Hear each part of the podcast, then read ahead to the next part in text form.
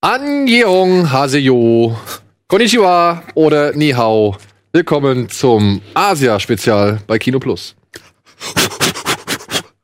Und Jackie Chan.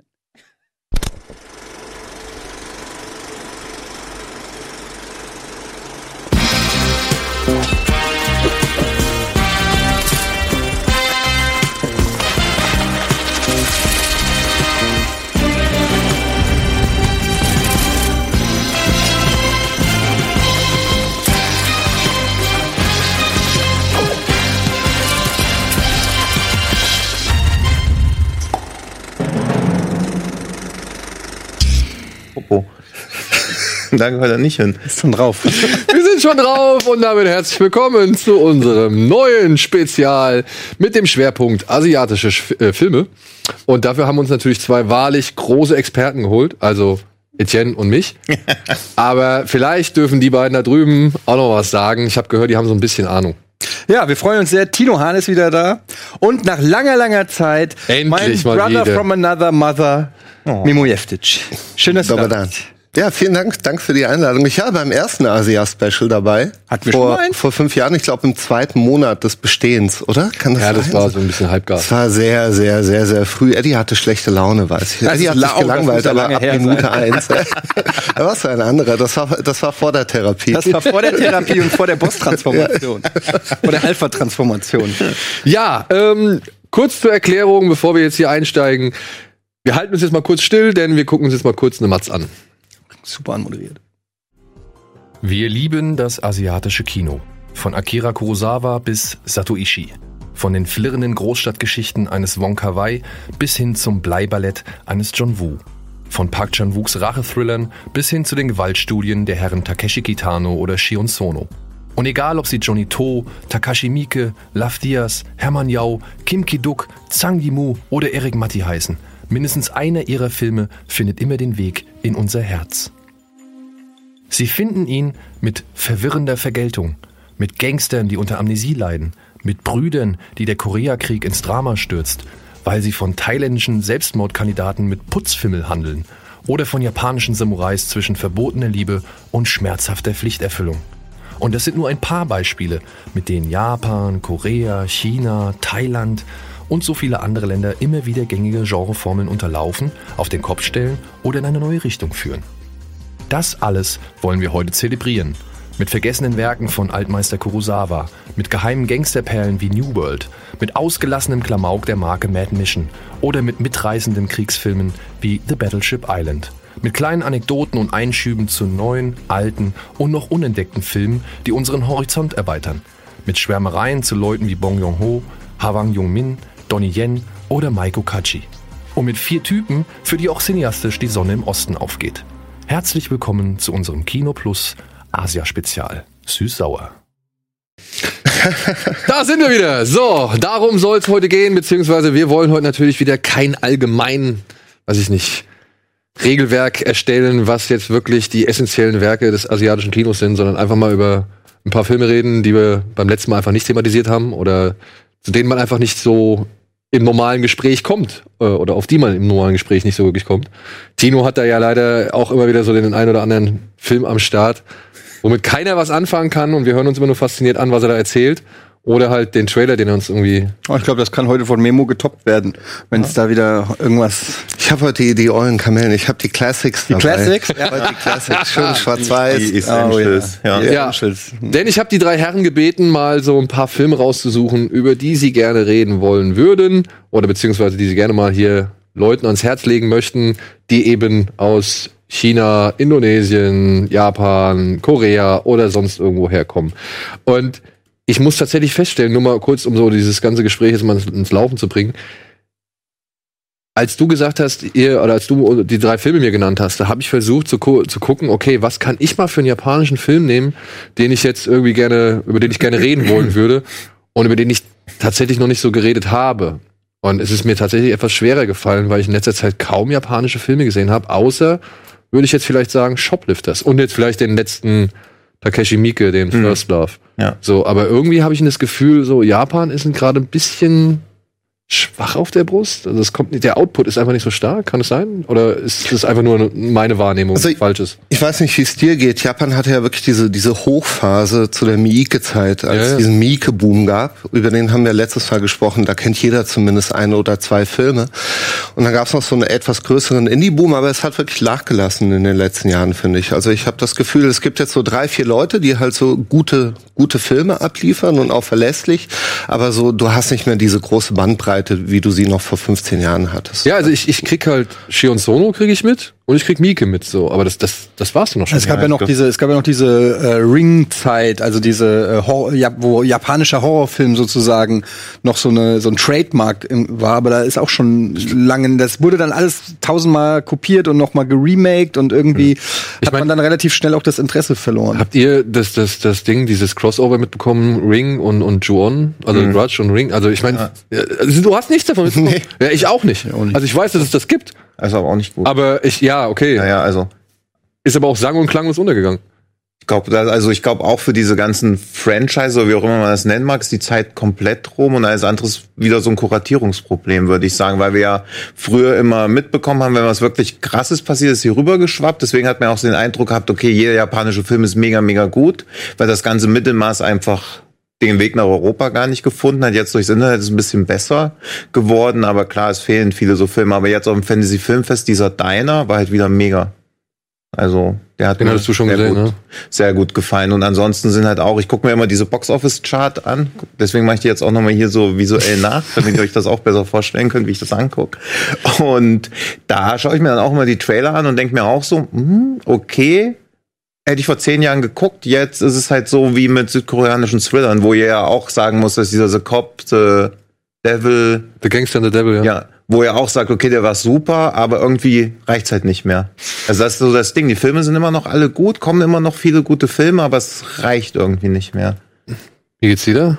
Genauso. Also dieses Momentum fehlt. Ne? Dieses Ding, da öffnet sich plötzlich eine Schatztruhe und du kannst dir 40 Filme anschauen, die du verpasst hast. Ja. Die letzten zwei, drei Jahre und jeder toppt den anderen und alle sind irgendwie interessant. Man erkennt es auch ganz gut an REM. REM, Rapid Eye Movies, Ja. ist ja so das größte Label in Deutschland für, für japanisches Kino gewesen. Und auch die haben ja ihr Portfolio komplett verlagert. Also klar, sie bringen noch japanische Filme auf den Markt, aber mittlerweile auch indische und koreanische und generell der ganze asiatische Raum, weil ich glaube, Japan gibt einfach nicht mehr so viel her.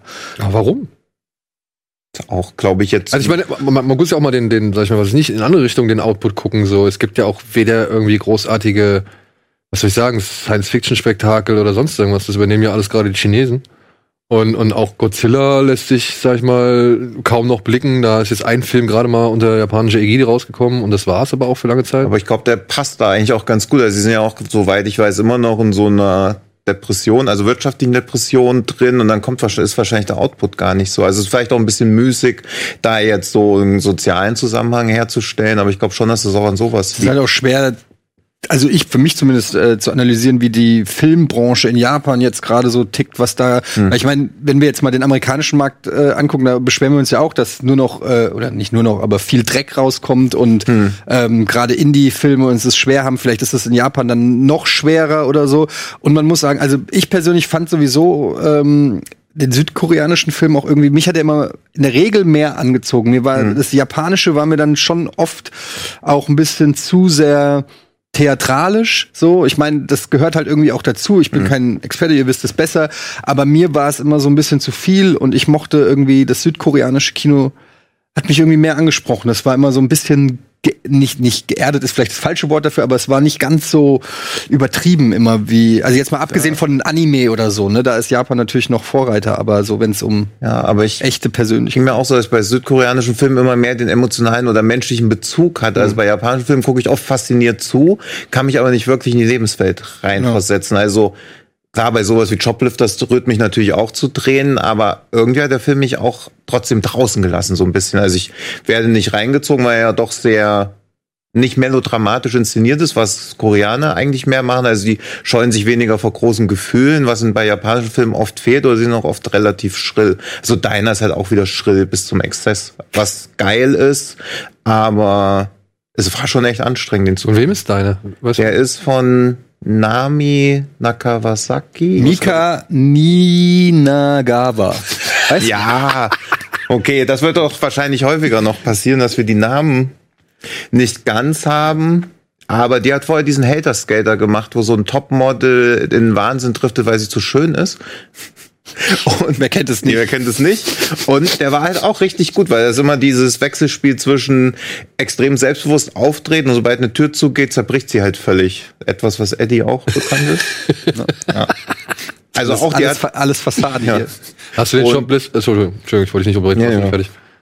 Nee, Ach so. weiter. Nee, aber wo man dann auch sieht, okay, die hat vorher auch drei geile Filme gemacht und dann denkt man, da öffnet sich noch so eine kleine Tür. Früher hat sich halt, wie du gesagt hast, so 40 Filme, also als, als, als man den ersten Mi- Mieke gesehen hat, dachte man so, krass.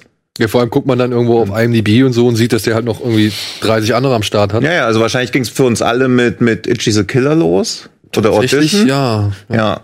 Und dann, also ich meine, wer von uns hier im Raum hat mehr als 15 von ihm gesehen? Du bestimmt. Du? Ja, du hast. Ich habe ziemlich durchgearbeitet damals. Ja, ja. ja. Okay, habe ich Ja, nämlich nicht. Also ich habe so- sogar, ich habe sogar einen Mieke dabei heute. Also und aber ich weiß nicht, 15, ich glaube, Fünf habe ich gesehen und ich weiß es gar nicht. Oft guckt man auch, mal- also mir geht's auch manchmal so, dass man einen Film guckt und dann nachher, im Nachhinein stelle ich fest, wow, der war ja von Mieke. Ach so, Das ja, ja, ich das- ja, Ja. das kann halt auch passieren. Ja. Aber ich glaube auch ein bisschen, dass das ein Geldproblem ist. Also gerade im Vergleich zu Südkorea, ich habe das Gefühl, Südkorea pumpt halt ordentlich Kohle rein. Und wenn ich mir dann auch so die japanischen Blockbuster ansehe, die wirklich erfolgreich sind, die haben so oft so billige CGI-Effekte, Ja. die einen auch so irgendwie, wo man sich fragt, oh Mann, ist das Vielleicht ist jetzt das da auch ein viel größeres Buhlen irgendwie mit dieser ganzen Manga-Anime-Kultur. Also das fehlt ja in Südkorea mehr oder weniger komplett oder ist längst nicht so ausgeprägt. Also das Kino da einen höheren Stellenwert hat. So Filme wie zum Beispiel Veteran oder jetzt auch Parasite.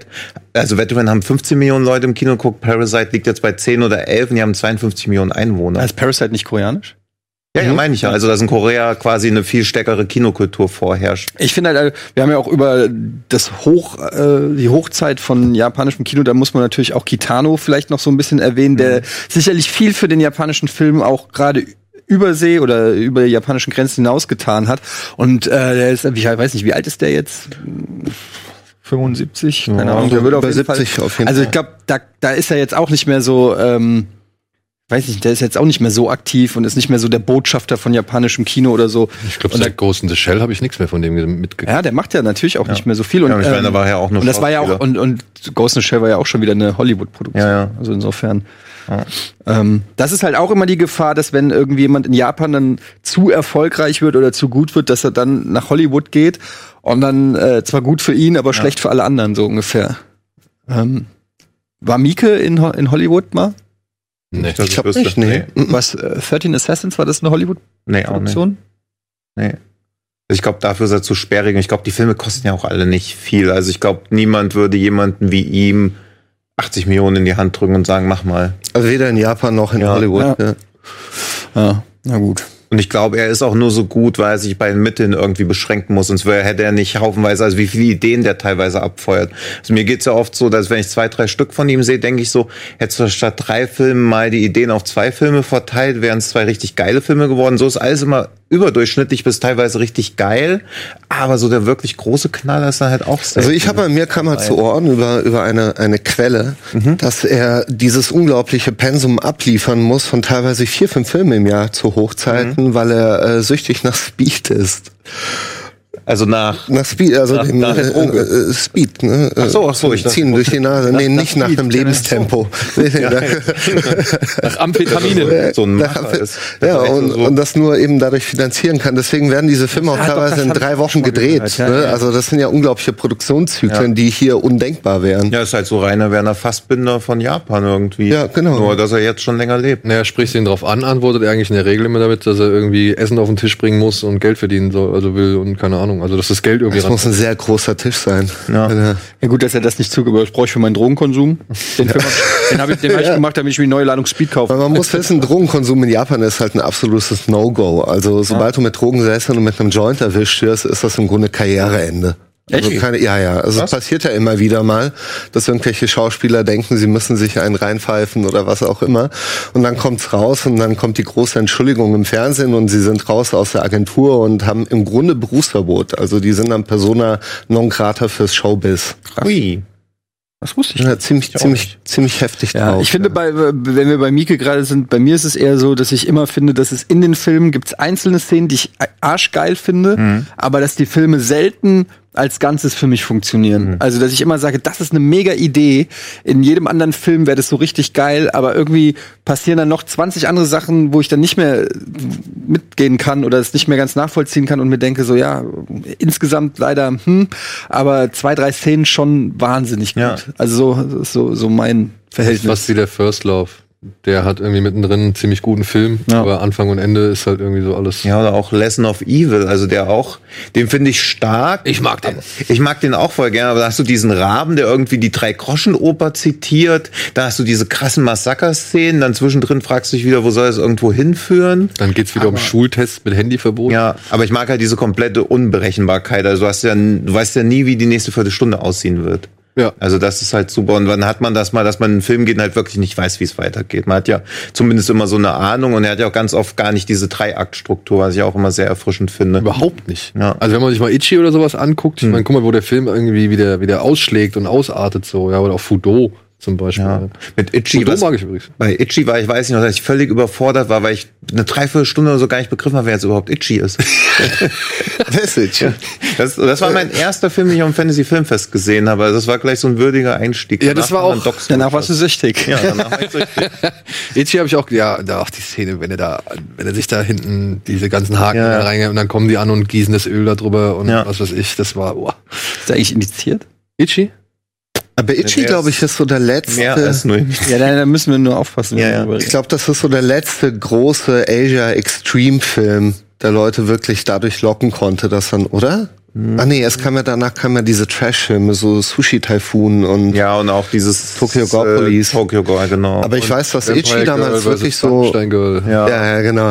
Aber ich weiß, dass Itchy damals echt so hohe Wellen geschlagen hat Ja, ja, in das Deutschland. war so- das war wirklich so eine, so eine Hausnummer. Der ja. wurde ähm, immer so als Kultfilm angepriesen. Also den, bevor, lange bevor ich den überhaupt das erste Mal geguckt habe, hatte ich schon viel von dem gehört. So, Itchy the Killer ist so krass und Ja. den musst du machen und der ist so hart und Itchy the Killer hier und Itchy und auf jeder DVD-Börse stand der irgendwie und hat dann so die die Aufmerksamkeit auf sich gezogen. Oh, Itchy the Killer, krass, den gibt's hier. Es hatte auch immer so einen leichten Schmuddeltouch und den hat man ja auch manchmal auch gesucht. ja. Aber ist es ein Kultfilm? Nee, oder? Guckt heute noch jemand Itchy the Killer? Wahrscheinlich setzt man so durch. Also so ich würde sagen, ich würde ja sagen, der deutlich bedeutsamere Film für Mieke, sowohl als auch für, sag ich mal, ich weiß nicht, das, das Genre Takashi Miike äh, ist Audition, meiner Ansicht nach. Also Ja. da würde ich noch eher akzeptieren, wenn jemand Deutlich sagt, bessere Filme. äh, ja. wenn jemand sagt, das ist eher der Kultfilm als ein, als, als ein Itchy. Ich glaube, über Ja. Itchy redet man jetzt wirklich nicht mehr viel. Ja. Nee, das, also er hat halt ein paar Gewaltspitzen drin. Also klar ist der krass, aber der geht ja auch ewig. Also zwischendrin sind halt schon, wo du dir so denkst, ja, okay. da, gut, dass wir da drüber gesprochen haben und ihr auch zehn Minuten lang. Also, Ja. Gut, dass wir darüber gesprochen haben. Äh, schönes Stichwort. Wir müssen mal kurz in die Werbung gehen und werden gleich mal über die einzelnen Filme sprechen, Juhu. die jeder mitgebracht hat. Bis gleich.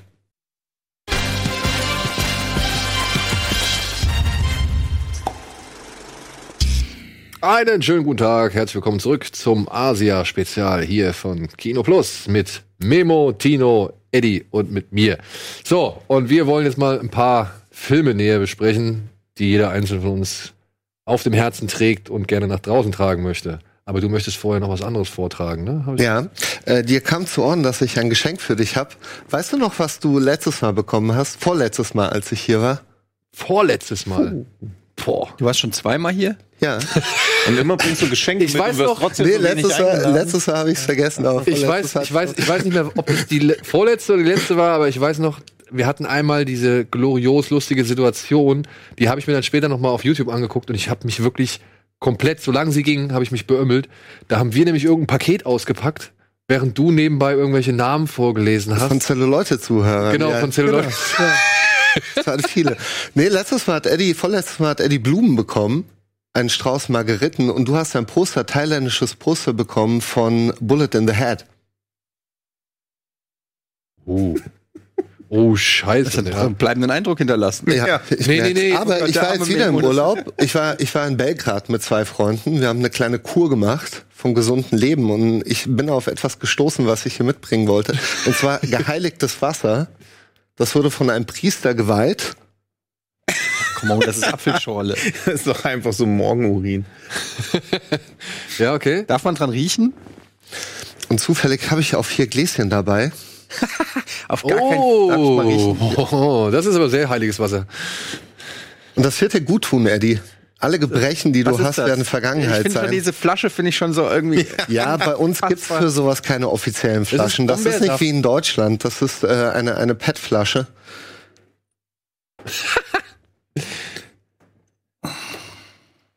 ich fand in asiatischen Wie lustig es gewesen wäre, wenn ich das einfach auf X runtergestürzt Das hätte. wäre sehr lustig. Das wäre sehr Das wäre wirklich lustig gewesen. lustig. Das wäre wirklich wirklich lustig gewesen. cool. Vor allem die nächsten zwei Stunden. Ja, Ach, Memo, jebiger. Jäbiger. Ich mach dir mal ein bisschen weniger rein, ne? Ja, bitte. Mir am besten. Sehr lustig. Das trinke ich auf gar keinen Fall. Kannst du jetzt haben. Wieso? Du kannst doch den in der Mitte trinken. Ach so. Der ist doch für dich. Ja, mach doch vier. Der trinkt das nicht. Ich trinke doch nicht. Du trinkst keinen Alkohol? Nein, ich trinke keinen Alkohol. Gar nicht. Gar Aus nicht. religiösen Gründen? Nee, oder? Es ist ja auch kein Alkohol. Moralisch, ja. So. Äh, stört dich das, wenn wir es trinken? Also kein, Nein, nein, kein Flashback nein. oder Nein, nein, das gibt mir mehr Redezeit später. Was ist das für ein.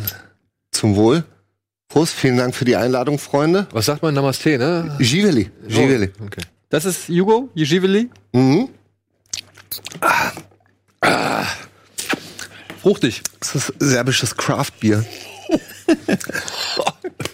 okay, fangen wir an. So, fangen wir an. Weil es gerade so passt, in deiner gibt es eine Szene, wo sie eine Flasche Mescal holen muss und da ist doch immer unten diese Made drin, in diesem Mescal-Schnaps oder so. Jedenfalls gibt es doch diesen Schnaps, der auch im Poltergeist 2 Mescal. Ja, ja, Mescal. Mescal. Und dann guckt sie die Flasche an und die Made grinst sie dann an.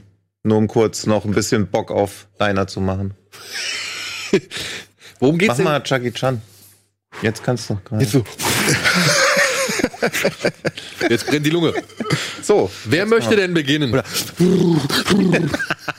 Ist auch Jackie Chan.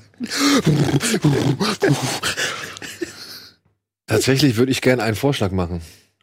Merkt am Gaumen? Merkt ihr das? Das ist, als ob der. Als ob da jemand zieht, ne?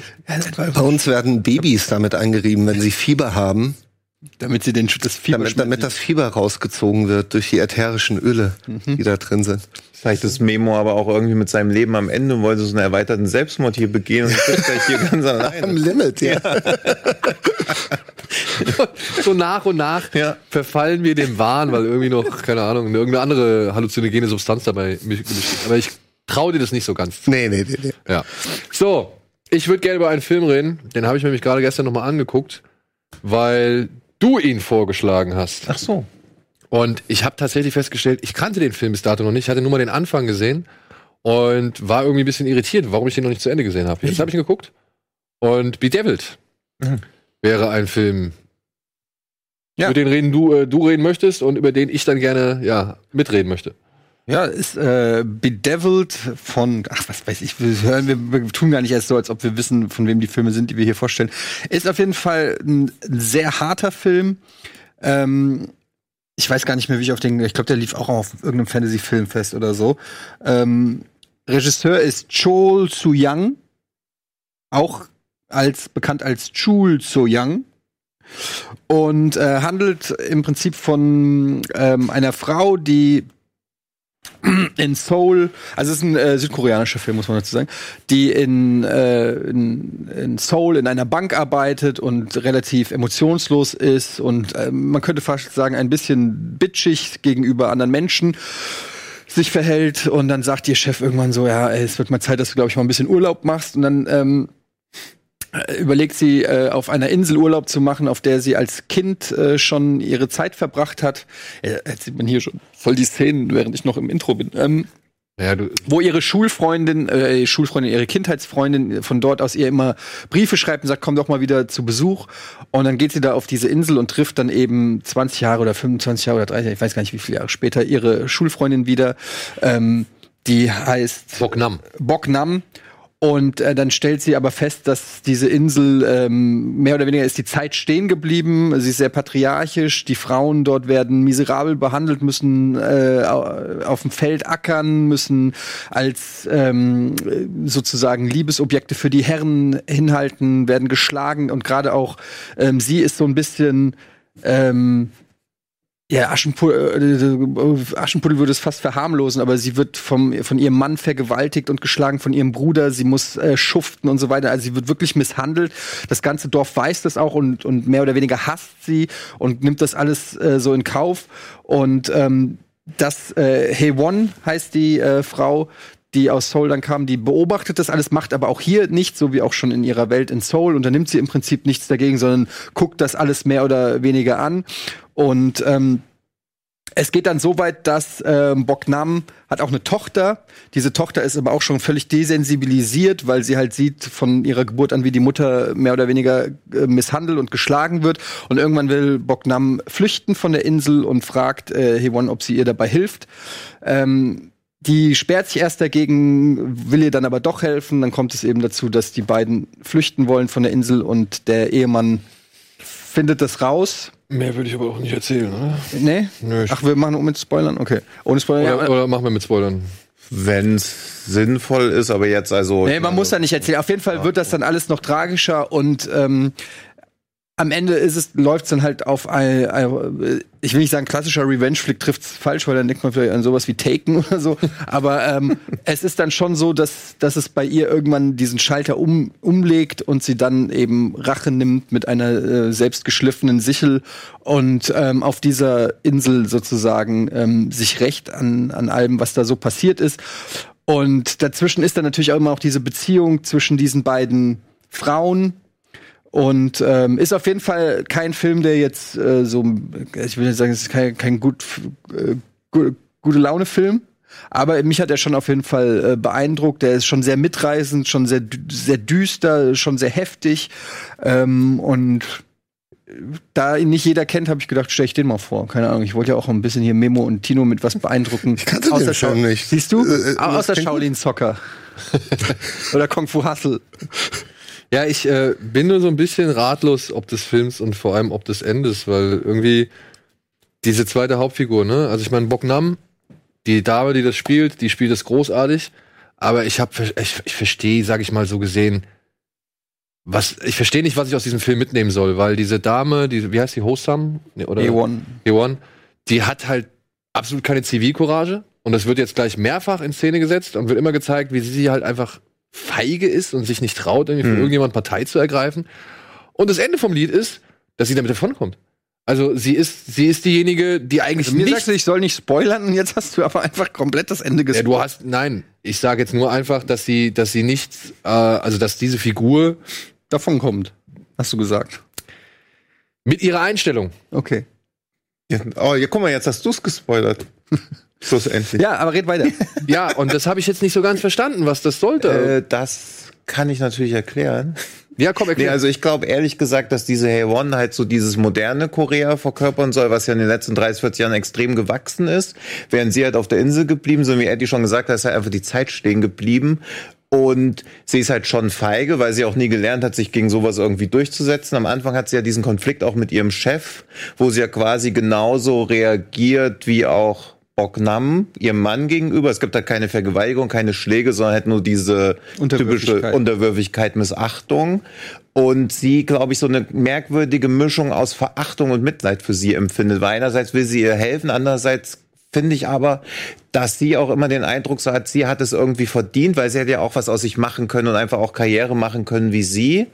Und da stimme ich dir wieder zu, es dauert zu lange, bis sie irgendwie begreift, dass ihre unterkühlte Karriere hat quasi auch dazu geführt hat, dass sie ja selber unzufrieden ist im Leben. Also sie wollte ja auch irgendwie auf diese Insel fliehen, flüchten. Also Abstand das, das wirkte halt schon eher wie so ein Burnout-Urlaub oder so. Also dass sie da eine unbestimmte Zeit verbringen will und dann da quasi damit konfrontiert wird. Dann macht halt wieder das, was so Filme ja leider oft machen, konzentriert sich zu sehr auf diesen Revenge-Part und verliert dabei irgendwie die Aussage so ein bisschen aus dem. Ja, ich finde halt, was man, äh, was ich halt interessant finde in dem Film, ist, dass man verschiedene Sachen rausziehen kann. Du kannst einerseits, wie du gesagt hast, so eine Gesellschaftskritik, so ein bisschen ähm, auch dieses, La dieses Landleben in, in Südkorea, aber auch wahrscheinlich in anderen asiatischen Ländern, was man natürlich selber nicht so kennt, aber wo man sich vorstellen kann, dass es so in ländlichen Gegenden in Asien wirklich auch noch so uralte Strukturen Mhm. gibt, ähm, wo vielleicht nicht ganz so krass ist, aber wo schon auch noch ähm, ja Regeln herrschen, die einem dann aus der westlichen Welt eher fremd vorkommen. Das kannst du einerseits da rein interpretieren. Ich habe es aber auch für mich auch als so ein Stück weit vielleicht ist es zu viel reininterpretiert, aber auch so ein bisschen so ein Bullying-Thema dort drin gesehen. Also du hast gesagt Zivilcourage, also das eben, was eben auch möglich ist, weil es werden auch ganz oft werden auch die älteren Frauen des Dorfes gezeigt und ähm, die mehr oder weniger auch nichts unternehmen. Also die Männer sind gar nicht unbedingt in der Überzahl auf dieser Insel, Ja. sondern es ist auch so eine selbst erlegte ähm, Ja, sie halten halt nicht zusammen. ja, und so eine Handlungsunfähigkeit, die, sie- Ja. die sich so selber so auferlegt haben, so ein Gehorsam, der ja, äh, den man ja auch so ein bisschen aus auch aus Religionen kennt Mhm. und so. Und dann habe ich da halt auch sowas rausgezogen, dass, dass das halt auch so ein eine, ja, dass dieser diese Kälte dieses, äh, dieser Opportunismus, den man an den Tag legt, den ja diese Hey, hey One an, an den Tag legt, das ist natürlich schon auch eine Kritik. Klar funktioniert das irgendwie, wenn jeder nur auf seinen, äh, Ja, ja. auf sich achtet, aber das große Ganze leidet so ein bisschen darunter. So, das habe ich da ein bisschen rausgezogen, aber das ist natürlich auch immer so Interpretationssache. Ähm, ich sag's auch ganz ehrlich, ich habe den Film nicht geguckt wegen der Gesellschaftskritik, sondern ich wollte Wegen der natürlich, Sichel. ich wollte schon sehen, wie die Sichel eingesetzt Ja, na. wird und die wird eingesetzt. Also der Film ist auch schon recht brutal. Gibt's gerade auf Amazon. Ja, und ähm, ja, ich äh, ist jetzt sicherlich nicht irgendwie ein Meisterwerk, also glaube ich, das muss man nicht sagen, aber es ist ein guter Film, der einen vielleicht ein bisschen nachdenklich macht, der einen mitnimmt immer auf einer emotionalen Art, weil auch wirklich ein paar äh, sehr harte Szenen hat, die schwer zu gucken sind. Und ähm, ja, ich finde auch interessant, ähm, dass es halt äh, um zwei Frauen geht in, in dem Film. Also das kann man ja auch mal sagen, ist ja dann auch mal äh, ein interessantes Thema. So viele Revenge-Flicks, äh, obwohl aus gerade aus Asien gibt es erstaunlich viele Ja. Revenge-Flicks mit Frauen. Ja, komm, schließ doch mal direkt an. Was hast du? hast doch hier so eine schöne. Jedenfalls, Nee, man, später.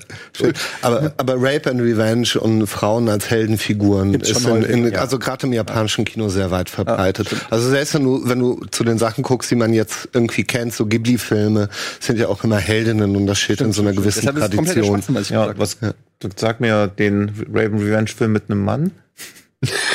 Das wäre aber mal cool. Ja, das wäre eigentlich mal ganz gut. Es gibt ja diese das, einen, wo meinst sie, du, das wird sich immer jemand trauen? Perdita Durango? Vielleicht. Hat mir- Aber das Ja. steht auch eine Frau im Zentrum, oder nicht? ja, aber Ja, aber da wird ein Mann vergewaltigt Ja. und nimmt, glaube ich, auch. Und es gibt diesen, der fällt mir jetzt aber leider nicht ein, wo sie dem Typen seinen Schwanz kaputt schlagen und er sich dann diese komische, diese selbstgeschweißte Uniform anzieht. Also die wie so Iron Man. Iron Man. Man of Steel Ja. mit Shaquille O'Neal. Genau. Ihr habt alle recht. Boah, ach, du meinst jetzt Tetsu oder was? Nee, nee. Nee, nee, es ist ein englischer Film, wo auch ein Mann am Anfang vergewaltigt wird und dann treten sie ihm noch die Eier kaputt und dann verwandelt er sich auch in so einen Rächer. Aber hat so eine komplett aus Folge 7 Metall. von hier Pikachu, äh, sag mal hier von Pokémon. Passiert das Eine doch. Folge von Das ist Pokémon eine Folge von Pokémon hier. wir- Als hier aus der dritten Staffel. Aus der dritten? Ich glaube sogar vierte. Bisasams Ja. Revenge oder sowas. Ja, ja, stimmt. Jetzt, wo du es sagst, kommt's mir auch wieder. Das finde ich raus. Das heißt nämlich genau wie ein Spiel. Und ich habe nämlich einmal nach dem Spiel gesucht, weil ich den Soundtrack von dem Spiel gut fand. Dann habe ich den Film gefunden. So. Mehr Infos kann ich euch da draußen nicht geben, aber Okay, dann, dann, mit den Infos äh, findet ihr es selber. Liebe Leute, ne? Wer lässt sich die Eier zerkloppen und wird danach zum Iron Man? Den Film wollen wir wissen. Und ich glaube, es fängt mit E an. Okay. Aber jetzt hier, Rape and Revenge, wären wir doch schon mal direkt beim Thema. Rache. Hast du Soll doch ich hier- weitermachen? Ja, klar, Ja? kannst du machen. Ich wollte ja. eigentlich mit den ganz frühen Classics anfangen, aber kommen wir ja mal zum, zu einem späteren Punkt. Ja, jetzt sind wir beim saftigen Programm. Komm. Also, in den 70ern, das, das 70er Kino in Japan ist halt super interessant, weil man versucht hat, hochattraktive Stoffe für das Publikum, also wirklich richtige Reißerstoffe, Exploitation Cinema, zu verbinden mit einem ungewöhnlichen Stil, den man sich so ein bisschen aus der Avantgarde des europäischen Kinos abgeschaut hat. Und in dieser Zeit ist eine sehr bekannte Reihe entstanden, bekannt unter anderem da, äh, deswegen, weil sie auch einen großen Einfluss auf einen Film wie Kill Bill zum Beispiel ausgeübt hat. Diese Reihe sind die sogenannten Sasori-Filme. Kennt jemand von euch? Nein. Die haben die englischen Titel sind, glaube ich, Female Convict Scorpion Jailhouse 41. Haben ja immer diese sehr, sehr langen genau, die- Titel also- gehabt. Ach, das war ein Titel gerade. Das war ein Titel, ja. Nee, nee, nee, nee. Also, Also es viel gibt mehr- Scorpion, das ist der erste. Dann gibt's äh, Jailhouse 41, das ist der zweite. Dann gibt's Den of Beasts, das ist der dritte. Das habe ich schon mal gehört, Den of Beast. Ja, und dann gibt's den vierten noch. Irgendwie mit Psycho oder irgendwie sowas, glaube ich, ja. Das weiß ich auch nicht mehr. hundertprozentig. Und diese Filme sind sich, haben wir eigentlich einen Trailer? Ich weiß gar nicht, ob wir einen Trailer. Ja, wir haben. Ah, na, schön von Arrow Video. Ach nee, so heißt der DLC von Hollow Knight Beast. Eddie, guck, das ist Meiko Kaji. Ich glaube, das ist der dritte Film. Den of the Beast. Den of Beast müsste es sein, weil wir haben, Genau. du hast uns den ja genannt. In ihrem ikonografischen Dress, der halt auch mittlerweile sehr oft kopiert wurde. Und äh, das ist der dritte Teil, aber grundlegend geht es in der Reihe darum, dass sie aufgrund von irgendeinem merkwürdigen Liebesscam im Gefängnis landet. Und das Gefängnis ist natürlich die absolute Hölle. So wie es sein muss. Natürlich. Ja. Und alles weitere verläuft eigentlich genauso, wie man es auch aus den amerikanischen Filmen kennt. Demütigung, gnadenloser Gefängnischef, ähm, Frauen tun sich zusammen, es entstehen irgendwelche Seilschaften, sie wehren sich, sie werden zusammengeschlagen, sie wehren sich, sie werden missbraucht, sie wehren sich, sie werden zusammengeschlagen und am Ende gelingt die Flucht, einfach weil der Wille ist zu stark und zu eisern. Also das sind keine Filme, sage ich mal, die man jetzt aufgrund ihrer Story schaut oder weil man versucht, da irgendetwas über die Conditio Humana zu erfahren, aber es sind Filme, die stilistisch unglaublich interessant sind. Also sie arbeiten mit unglaublich vielen Verfremdungseffekten. Ähm, die Filmemacher haben hier immer versucht, interessante Perspektiven zu finden, die dieses, sage ich mal, dieses etwas ausgelutschte Genre auseinander aufbrechen können. Ne? Auch hier mit dem mit dem Winkel wunderschön erzählt. Und ähm, es ist einfach eine Wucht, sie anzuschauen, weil das mag man ja auch heute sehr gerne. Wir sehen heute eine ähnliche Entwicklung, was A24 macht mit Horrorfilmen, dass man pa Paranoia-Horror wie Hereditary, der in den 70ern halt sehr, sehr stark war als Genre, dass man das irgendwie für die Neuzeit neu interpretiert und dem Ganzen nochmal sowas Eigenes gibt. Und das haben diese Filme eben auch gesucht und, und gefunden. Und ich glaube, das macht auch ihren Reiz aus und ihre Zeitlosigkeit, dass sie eben bis heute Inspiration sind für, für Filmemacher. Die Hauptdarstellerin ist unter anderem Lady Snowblood. Genau. Also Meiko Kaji war dann auch so ein bisschen die Figur, die Schauspielerin, die man gebucht hat, wenn es um eine attraktive, rächende Frau ging, die mal ordentlich auf Lady den Putz Snowblood. haut. Das Ende von Kill Bill 1, Oren Ishii, Ja. ist Lady Snowblood. Also das ist halt komplett angelehnt an diesen Film. Ah, okay. Und äh, ja, da gibt's diese berühmte Kampfszene vor dieser Mauer im Schnee, wo man halt das Blut über den Schnee spritzen sieht und das hat sich Tarantino so gesehen ausgebockt. Und der Titeltrack zum Beispiel von Stars Years gibt so einen Titeltrack, einen gesungenen, der sich durch alle Filme zieht. Der wurde auch in Kill Bill eingesetzt jetzt als Beispiel, um das Ganze den Zuschauerinnen und Zuschauern draußen vielleicht etwas bekömmlicher zu machen. Aber sie haben sich schon krasse Sachen überlegt. Zum Beispiel, es gibt dann eine, eine Szene, wo sie in einem Club, ich glaube, dass es im ersten Film missbraucht wird, äh, irgendwie unter Drogen gesetzt und dann haben sie äh, einen Glasboden gebaut, um das quasi von unten zu drehen, äh, um, um eben diese ganzen Gesichter der Männer um sie herum zu haben. Und für B-Movies zu dieser Zeit war das halt höchst ungewöhnlich, so viele Meilen zu gehen, um, um etwas Ungewöhnliches irgendwie auf die Beine zu stellen. Du hast ihn auch gesehen, du, du kennst ihn. Ja, ich kann mich jetzt so an Einzelheiten nicht mehr. Es ist wie mit Mad Mission. Alle gesehen, aber an so Einzelheiten kann ich mich nicht mehr.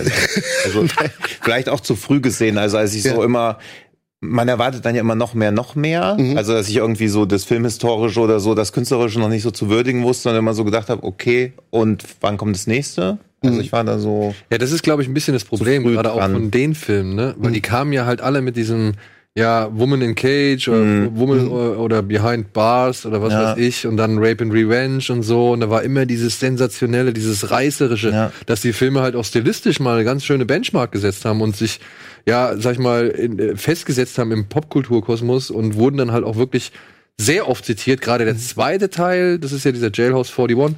Ähm, ich glaube, den findet man so oft irgendwo wieder, auch bei eben westlichen Regisseuren, weil der halt stilistisch so ein, ein ja, so maß, maßgeblich war, dass äh, man das alles irgendwie gar nicht so kennt und vergisst und man, man kriegt immer nur mit, ja, das sind diese Frauengefängnisfilme und dann geht's natürlich wieder um möglichst viel Sex, der da irgendwie eingebunden wird und möglichst viel Gewalt.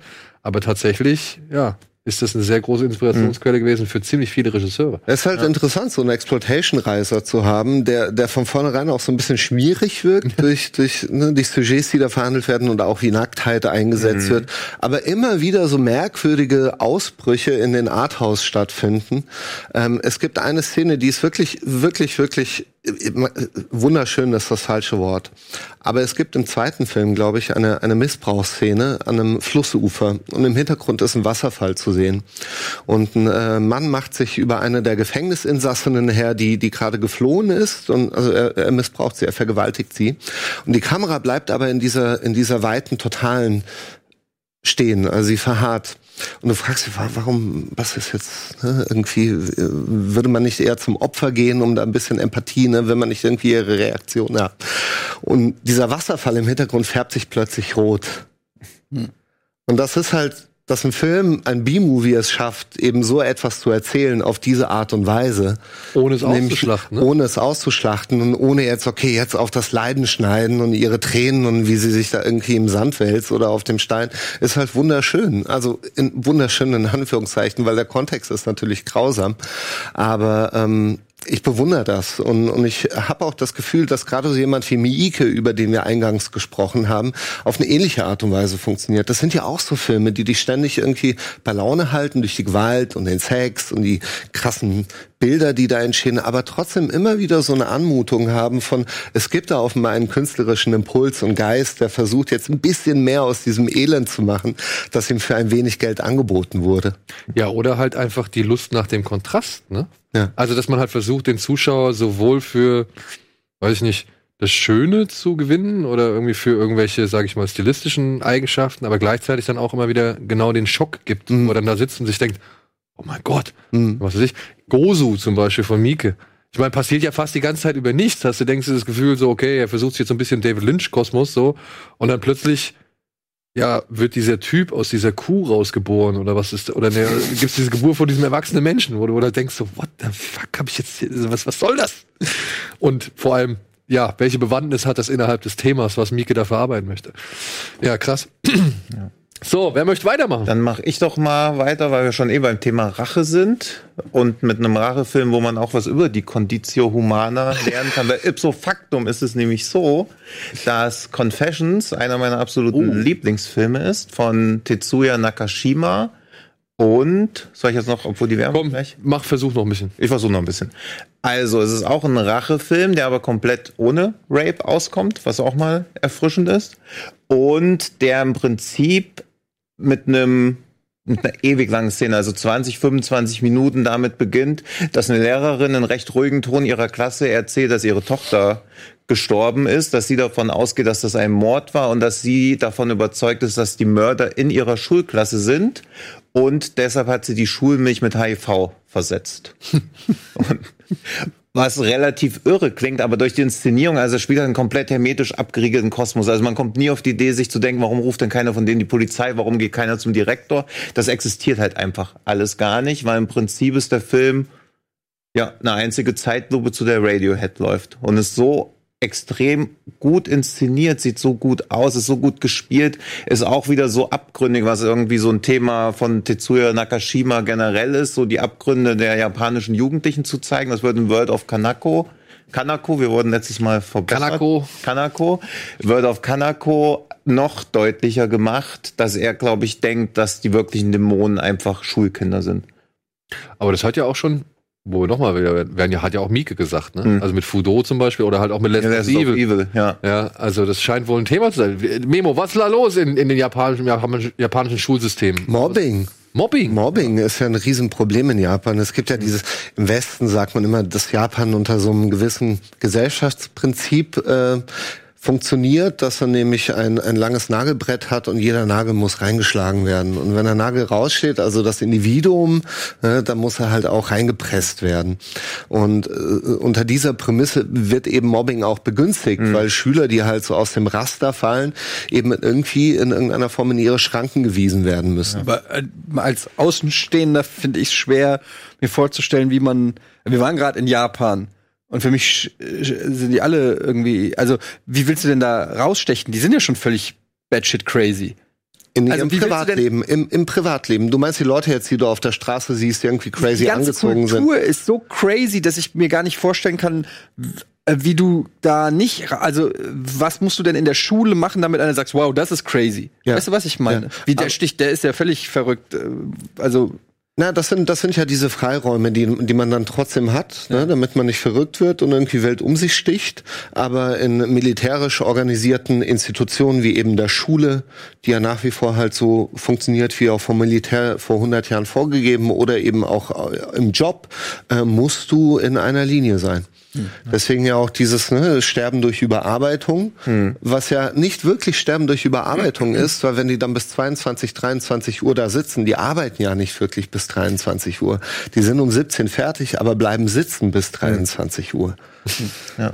Das gibt's wirklich, ja? Ja, ja, natürlich, das ist ein Riesenproblem, nach wie vor. Ich glaube, jetzt, erst vor zwei Monaten, hat der Staat, also die Regierung, irgendein Programm ins Leben gerufen, um dem so ein bisschen Herr zu werden, weil es einfach zu viele Todesfälle gibt jährlich, aufgrund von Menschen, die einfach nur auf den Monitor schauen, wo sich Bildschirmschoner, whatever. Hm. Ja, das ist auch so ein rein japanisches Phänomen. Also es gibt es in keinem anderen Land der Welt. Ja, so, also ich meine, ich hatte ja mega, ich war zum ersten Mal in, in Tokio, Mhm. äh, wirklich ein Kulturschock und ich habe ja so viel Positives gehört und ich muss wirklich sagen, ich denke heute noch manchmal drüber nach, was für eine crazy Stadt das eigentlich ist. Mhm. Wenn du da in einmal in so ein Pachinko-Hochhaus da reingehst und die sitzen da in einer Lautstärke, die man sich überhaupt nicht vorstellen kann, mit äh, einem Aschenbecher, der schon so einen Berg an Kippen Immer- hat immer und, und, und, und, und dann da diese äh, und das Geld da reinwirft und, und äh, also diese Kugeln da reinwirft und du denkst dir einfach nur so, wie geht es? Was ist hier gerade? Das ist, das ist, das ist völlig crazy. Also es wirklich hat, es hat mich wirklich auch ein bisschen abgeschreckt, muss ich ganz ehrlich sagen. Bei all den schönen Sachen, gerade was Kunst und Kultur angeht, was aus Japan kommt.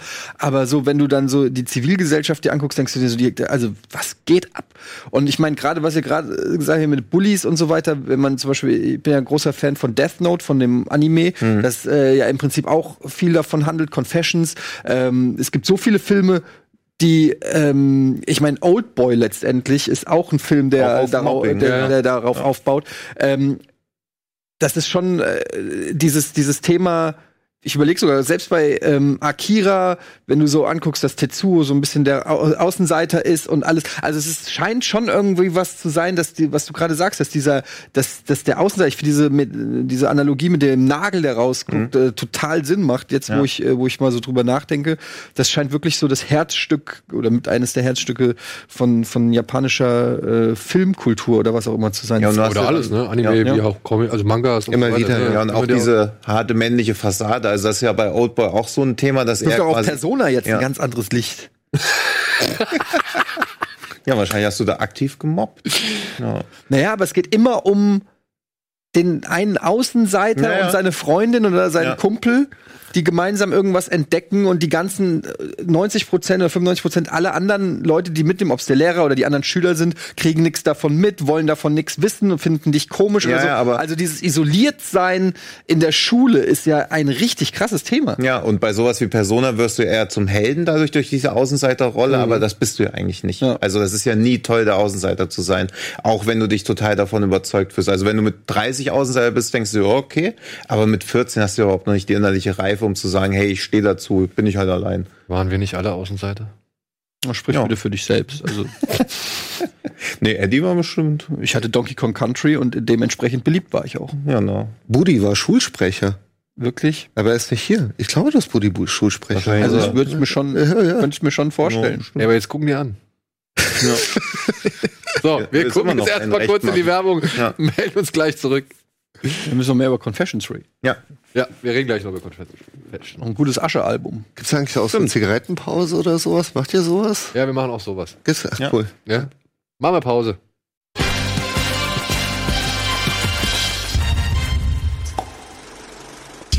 So, wir kommen zurück zum Asia-Spezial hier bei Kino Plus mit Memo, Tino, Etienne und mir. Und wir waren gerade noch bei Confessions, ein Film über eine Lehrerin, die ihre Schüler mit HIV vergiftet. Ja. Und wie wir eben schon schön herausgearbeitet haben, geht es im Kern darum, eigentlich auch um Mobbing oder spielt zumindest eine große Rolle auch da. Also du hast immer wieder diese, diese Interaktion in der Schulklasse, dadurch, dass alle Uniformen anhaben, erkennst du gar nicht so genau, wer jetzt eigentlich mit wem interagiert. Also es braucht so eine Zeit, bis man sich in diese Schulklasse einfindet. Dann merkt man mal schnell, was da für Dynamiken ablaufen. Und das ist, ah ja, lass noch mal gucken. Und das ist halt extrem spannend gemacht. Gleichzeitig hat aber auch so eine, ja, fast schon so eine na nicht übernatürliche Atmosphäre, aber er ist schon dadurch, dass er sehr, sehr entschleunigt Surreal, ist, ja. surreal, dass er so sehr entschleunigt ist, immer wieder Zeitlupen einsetzt, dann die ganze, also es läuft echt gefühlt 70 Prozent des Films läuft die Radiohead-Song darüber, während gleichzeitig die Handlung echt extrem hart ist. Also gerade gegen Ende passieren ein paar moralische Entscheidungen, wo ich schon immer so dachte, pff, ganz schön. Was halt man jetzt überhaupt nicht anhand dieses Trailers sieht, ist, wie stylisch dieser Film ist. Ja. Ähm, das wundert mich ein bisschen, weil wenn ich das jetzt so sehe, denke ich, hm, der sieht eher billig aus, aber tatsächlich ist Confessions einer der schönsten, stilisiertesten Filme mit Kamerafahrten und generell, der sieht einfach mega, äh, mega, mega gut aus, der Ja. Film. Ähm, und was halt so ein bisschen erschreckend ist, ist, wenn ich, ich habe mir das ist schon eine Weile gesehen, aber was, was noch so hängen geblieben ist, ist diese unterkühlte Lehrerin, weil die Lehrerin ist ja eigentlich immer so eine Bezugsperson, eigentlich so der letzte, wenn es dir eben in der Klasse scheiße geht, an wen du dich wendest, aber in dem Moment, wo die Lehrerin sozusagen zur Täterin wird, jetzt mal aus welchen Gründen auch immer, fehlt dir komplett dieser Anker. Also du hast eigentlich niemanden mehr, keinen Ort mehr, wo du sicher sein kannst, weil selbst die letzte Person zu der das letzte Refugium ist plötzlich weg. Und das äh, finde ich hat diesen Film auf jeden Fall auch sehr interessant gemacht. Und er ist natürlich auch dieser Mindfuck irgendwie. Ja. Alle haben jetzt erstmal AIDS hier. Ist schon ähm, Ja. das ist schon erstmal so, wo du denkst, hm, würde es überhaupt gehen und wie und was und what the fuck? Ja, und eigentlich spielt es auch gar keine Rolle, weil wahrscheinlich geht das so gar nicht. Aber allein, dass es keiner in Frage stellt, ist es halt auf einmal so. Also es wird ja auch nie in Frage gestellt, stimmt das überhaupt? Also ist die Lehrerin überhaupt im Recht? Ist die hochgradig geistig verwirrt? Was ja auch immer wieder irgendwie in Frage gestellt wird, weil sie ja am Anfang bist du als Zuschauer auf ihrer Seite, weil sie wird ja natürlich keinen Quatsch erzählen. Aber dann wird sie immer mehr zu so einer zutiefst unzuverlässigen Erzählerin. Dann wird dieser neue Lehrer eingeführt, dieser Vertrauenslehrer, der auch gnadenlos seziert wird, dass eigentlich dieses, wie er versucht, das Vertrauen der Kinder zu gewinnen, dass das unglaublich naiv ist und auch ein bisschen dämlich. Also wie auch das ganze Schulsystem da so dargestellt wird, als irgendwas, was die Kinder gar nicht mehr retten kann und dass die schon hoffnungslos verloren werden. Also dieses pessimistische Weltbild gefällt mir gerade, weil er auch gar nicht versucht, darauf eine Antwort geben zu wollen. Punkt. Punkt. Gut. Wer Ich möchte? mochte, ich würde gerne Ja. was sagen zu dem Film. Ähm, ich mochte den auch sehr, sehr gern. Also gerade auch für diese Stilismen, die er nutzt, aber auch für diese Kammerspielartige Prämisse. Darf man Prämisse sagen? Du darfst euch? sagen, Ist jetzt musst du das- zahlen. Darf- Zahlen. Ja, okay, zahle ich am Ende dann. Nee, jetzt. Ähm, mit dem mit dem AIDS, AIDS ist eh so eine so eine Urangst von mir. Ich habe panische Angst vor AIDS und das hat irgendwie sehr gut Japanische. resoniert mit, Ja, mit meinen Ängsten, aber auch auch so ein bisschen so Hass auf auf Schüler. Zwei Euro. Wow. Wow, Reicht, da oder? darf- Für da die kannst du jetzt für die- für die nächste Stunde, ja. Das dürfte reichen. Ja. Also, Was wird denn mit dem Erlös gemacht? Schlussendlich. keine Ahnung, wie war. Ist eigentlich ein Wunder, dass er immer noch hier ist. Ehrlich gesagt. Und das mochte ich sehr, sehr gern, aber ich habe das Gefühl, dass der Film sich so im letzten Drittel ein wenig verliert, dass er nicht mehr genau weiß, was er erzählen will. Dann gibt's ja noch irgendwie, irgendwann ist ja klar, wer der Täter war. Und dann bringt er, glaube ich, noch irgendwie ein Mädel um oder sowas. Ja, aber er dann halt auch, also ich glaube, ihm geht's eigentlich einfach nur darum, das wird auch nie so wirklich erläutert, aber ich glaube, es geht ihm einfach um diese Lust am Töten und was er dabei empfindet und dass er dabei nichts empfindet, frustriert ihn halt noch mehr, Ja. weil er dann im letzten zehn Minuten Genau. schlussendlich dann, wenn der Twist kommt, worum es ihn eigentlich geht und danach ist ja niemand mehr unschuldig. Also gerade wenn dieser Twist aufgelöst wird und diese finale Rache einsetzt. Äh, Aber irgendwie kam das bei mir nicht zusammen so. Ne? Ich hatte das Gefühl, der Film wollte am Ende, hat versucht, so ein bisschen mehr zu sein, als er, als er hätte sein sollen oder sein können. Ich, ich kenne die, es ist ja eine Literaturverfilmung, ich kenne die, die literarische Vorlage nicht. Sie wurde aber ins Deutsche übersetzt und man kann, man kann den Roman kaufen. Ähm, vielleicht kriegt der es ein bisschen komplexer hin oder man versteht die Komplexität hinter dem Film ein bisschen, ein bisschen mehr, aber ich weiß nicht. Also ich, ich wusste nicht genau am Ende, wofür all das. Ja, aber du bist auch ein bisschen dumm. Ja. Und bei mir hast du noch Welpenschutz, deswegen lasse ich deine Meinung jetzt einfach mal so stehen. Guck mal jetzt. So. Wie wär's mit so Abwechslung? Nachdem wir all diese verrückten Mobbing, Schüler und Irren und was weiß ich hatten mit was Schönem. Ja.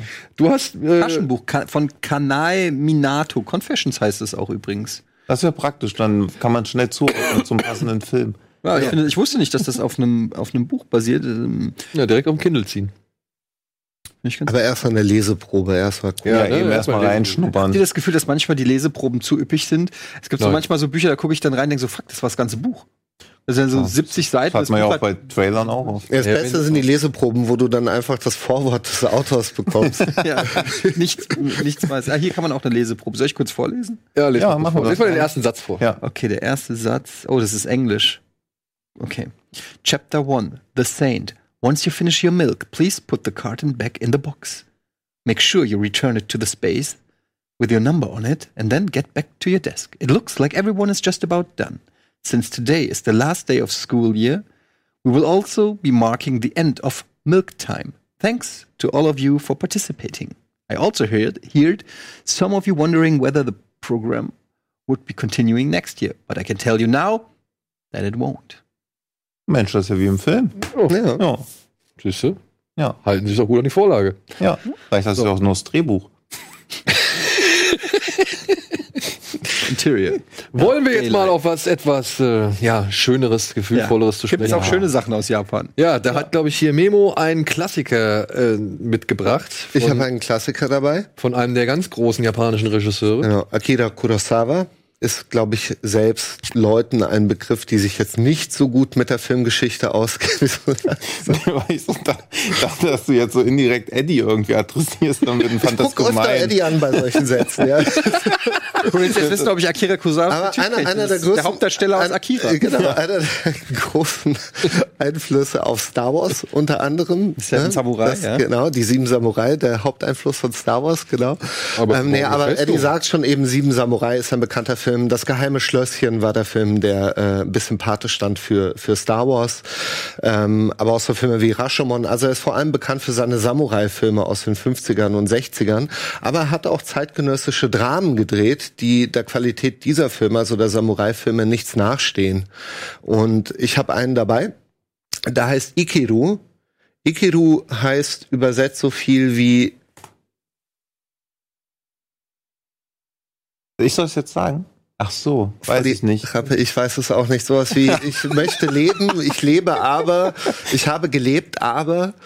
Ich glaube, es heißt einfach nur, ich will leben. Und die Handlung ist eigentlich recht schnell erzählt. Also der Film heißt über Untertitel auf Deutsch Einmal wirklich leben. Einmal wirklich leben. Genau. Ja. Das, was wir uns denken, wenn wir einschlafen. und, und es geht um diesen Mann, ein einfacher Bediensteter, ein Beamter, der seit 20 Jahren an einem Schreibtisch arbeitet. Und in der ersten Szene des Films erfährt er, an Magenkrebs erkrankt zu sein. Er kriegt quasi von seinem Arzt ein Todesurteil ausgestellt, nur noch sechs Monate leben zu dürfen. Daraufhin fällt er in eine Depression. Es ist absoluter Rückzug angesagt. Er kommt nicht mehr raus aus diesem Loch. Er reflektiert über sein Leben, was er da eigentlich die letzten 20 Jahre gemacht hat. Und im nächsten Schritt entscheidet er sich, es nochmal krachen zu lassen. Party zu machen, als wäre nie, niemals Krieg gewesen. Er äh, vergnügt sich mit jungen Frauen, er genießt das Nachtleben äh, trifft sich dort mit neuen irgendwie Bekanntschaften, die ihn so ein bisschen aufmuntern, aber immer wieder holt ihn diese, Inso Inso diese Isolation ein, in der Menschengruppe eigentlich ein Todgeweihter zu sein. Eben während es für die anderen weitergeht im Leben und sie halt weiterhin diesen hedonistischen Genüssen nachkommen können, endet sein Leben in den nächsten sechs, sieben Monaten. Daraufhin entschließt er sich, etwas Besseres zu machen aus seinem Leben und stößt auf ein kleines Stück Land mitten in Tokio und kommt auf die Idee, aus diesem Stück Land einen kleinen Spielplatz zu machen für die Kinder. Die Kinder haben nicht zu spielen und natürlich stößt er dort auf sehr, sehr viel Widerstand. Das Stück Land äh, gehört irgendwelchen Gangstern, Yakuza, die Behörden machen nicht mit. Ne? Sie erfinden immer wieder irgendwelche neuen Gründe oder finden neue Gründe, warum das jetzt nicht möglich ist. Und dann stirbt der Mann. Das Ja, ist der Und da sind wir bei der Hälfte des. Films angelangt. Okay. Ja. Ja, und hier ist vielleicht ein gutes Beispiel dafür, wie anders das japanische Kino zu dieser Zeit als das US-amerikanische funktioniert hat. Das hätte auch ein guter Frank Capra-Film sein können. Frank Capra kennt ihr von ähm, Ist das das Leben nicht äh, wunderschön, ist, äh, wunderbar? Genau, genau. Der, mit James Stewart, der bekannte Weihnachtsfilm. Hallo, hallo, Äh, hallo, hallo, wo er durch die Straßen läuft, ne? Einfach ne? geläutert von seinem, von seinem bösen Wesen. Und ähm, ja, da, da wäre dieser Spielplatz dann entstanden und alle wären happy und alles wäre sehr, sehr gut. Aber hier sind wir gerade bei der Hälfte des Films angelangt, nämlich bei seiner Beerdigung. Und alle Leute, die er kannte, also Ex-Kollegen, sein Sohn, Menschen, die er getroffen hat, die ihn kannten, kommen bei dieser Beerdigung zusammen und erzählen sich gegenseitig, was sie von ihm wissen und wie sie die letzten Monate mit ihm erlebt haben. Und dieser Spielplatz entsteht tatsächlich. Also er kriegt es hin, diesen Spielplatz zu bauen. Das erfahren wir alles in Rückblenden. Ähm, jeder hat so seinen ganz eigenen Blick auf sein Leben, also das Leben dieses Mannes, der es geschafft hat, quasi als Individuum auszubrechen in seinen letzten Monaten aus dieser bürokratisch-japanischen Mühle. Und jeder Einzelne fühlt sich berufen, sein eigenes Leben zu ändern, inspiriert durch diese Geschichte. Ne, weil man sich sagt, guck mal, was dieser Mann vollbracht hat, wir sind nur Abschaum, wir sind in diesem Hamsterrad gefangen. Und ich komme noch mal auf die Conditio Humana zu Mhm. sprechen, mein Sehr Lieber. gerne, ja. Sehr gerne. Akira Kurosawa ist Realist, er ist kein verblendeter Idiot. Was passiert? Diese Leute kehren alle in ihren Beruf zurück und verfallen in genau dieselben Muster, in denen sie vorher waren. Also das, was wir heute auch als Effekt, als Phänomen kennen, inspirational Videos, ja, irgendwie äh, Junge ohne Beine schwimmt die 100 Meter und du denkst dir, mein, Fasten. mein Gott, ja, oder Fasten, ja, jemand, der halt irgendwie, ja, Ice Bucket Challenge? Digital, Digital Detox für vier Wochen. ja, ne, man fühlt sich ja so schnell zur Inspiration berufen, aber man merkt dann, okay, fünf Minuten später ist man schon irgendwie fünf Klicks weiter und die Inspiration ist auch schon weg. Und ähm, was der Film halt sehr, sehr schön hinbekommt, auch da wieder die Conditio Humana. Und das japanische Kino arbeitet oft mit einem Aber. Gerade in dieser Ära, also der 50er, 60er, 70er, dass es einen Moment gibt, wo der Film eigentlich hätte enden können, aber dann kommt ein Aber.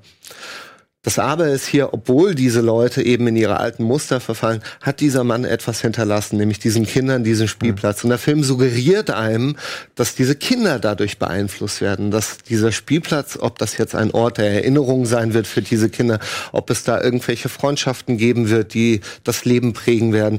Er hat das Leben dieser Kinder verändert, vielleicht nicht in seiner eigenen Generation, aber eben in der darauffolgenden. Und es ist wirklich ein wunderschöner, anrührender Film, der so ein bisschen, Kurosawa hatte eine interessante Maxime, die ist heute, wird heute oft zitiert, aber er ist gilt tatsächlich wohl als einer der Urheber davon, ist, dass er gesagt hat, ich will Filme machen für kluge Menschen, die da eben ihre Reflexion daraus ziehen können in Bezug auf die Conditio Humana. Der leere Blick, der für kluge Menschen, Eddie, oder für coole Menschen, für coole Menschen wie dich, yeah. Für coole Menschen wie dich, aber auch, sage ich ja, für die, für die einfacheren Menschen, die einfach gerührt oder unterhalten eben aus so einem Film am Ende rausgehen. Und dieser Film erfüllt das halt auf eine unglaublich elegante, tolle Art und Weise. Jede Szene ist an ihrem Platz.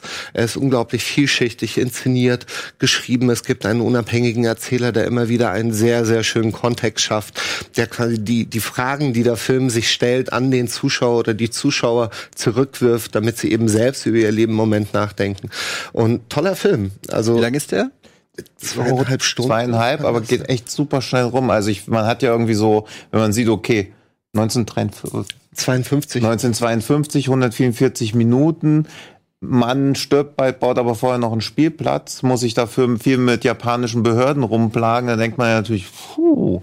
Aber der geht echt gut rein. Und ich finde auch, das ist wieder so ein Beispiel dafür, dass man ja oft Filme unterschätzen ihrer Komplexität, wenn sie schon irgendwie etwas älter sind, weil wie subtil vielschichtig der ist, wie viele Einflüsse der hinterlassen hat, das aber auch so relativ, also du bist halt wirklich, was du ja schon gesagt hast, dazu gezwungen oder aufgefordert, deine eigenen Rückschlüsse daraus zu ziehen. Und ja, ist halt so ein Film, wo du echt danach denkst, jetzt baue ich auch einen Kinderspielplatz, aber dann kommt halt schon eine Notification von WhatsApp, und dann ist halt alles wieder dahin.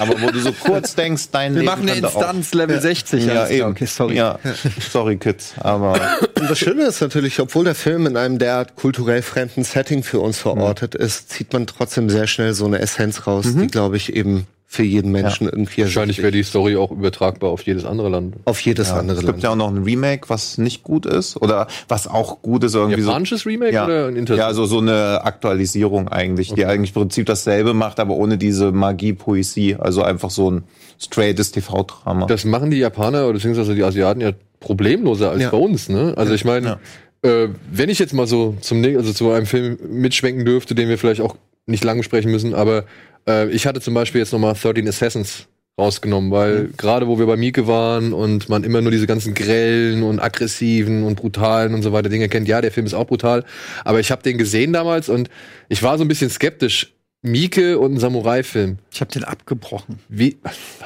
Oh, oh, ich habe den sogar auf Blu-ray und ich habe den abgebrochen. wo ich mich gefragt habe, wie soll das funktionieren? Ja, der, der Mann, den ich bisher kannte von, weiß ich nicht, hier Zebra Man und, und hier, wie hieß der, äh, Metal Yakuza oder sonst irgendwas, ja, und dann halt auch Fudo und, und Ichi und so.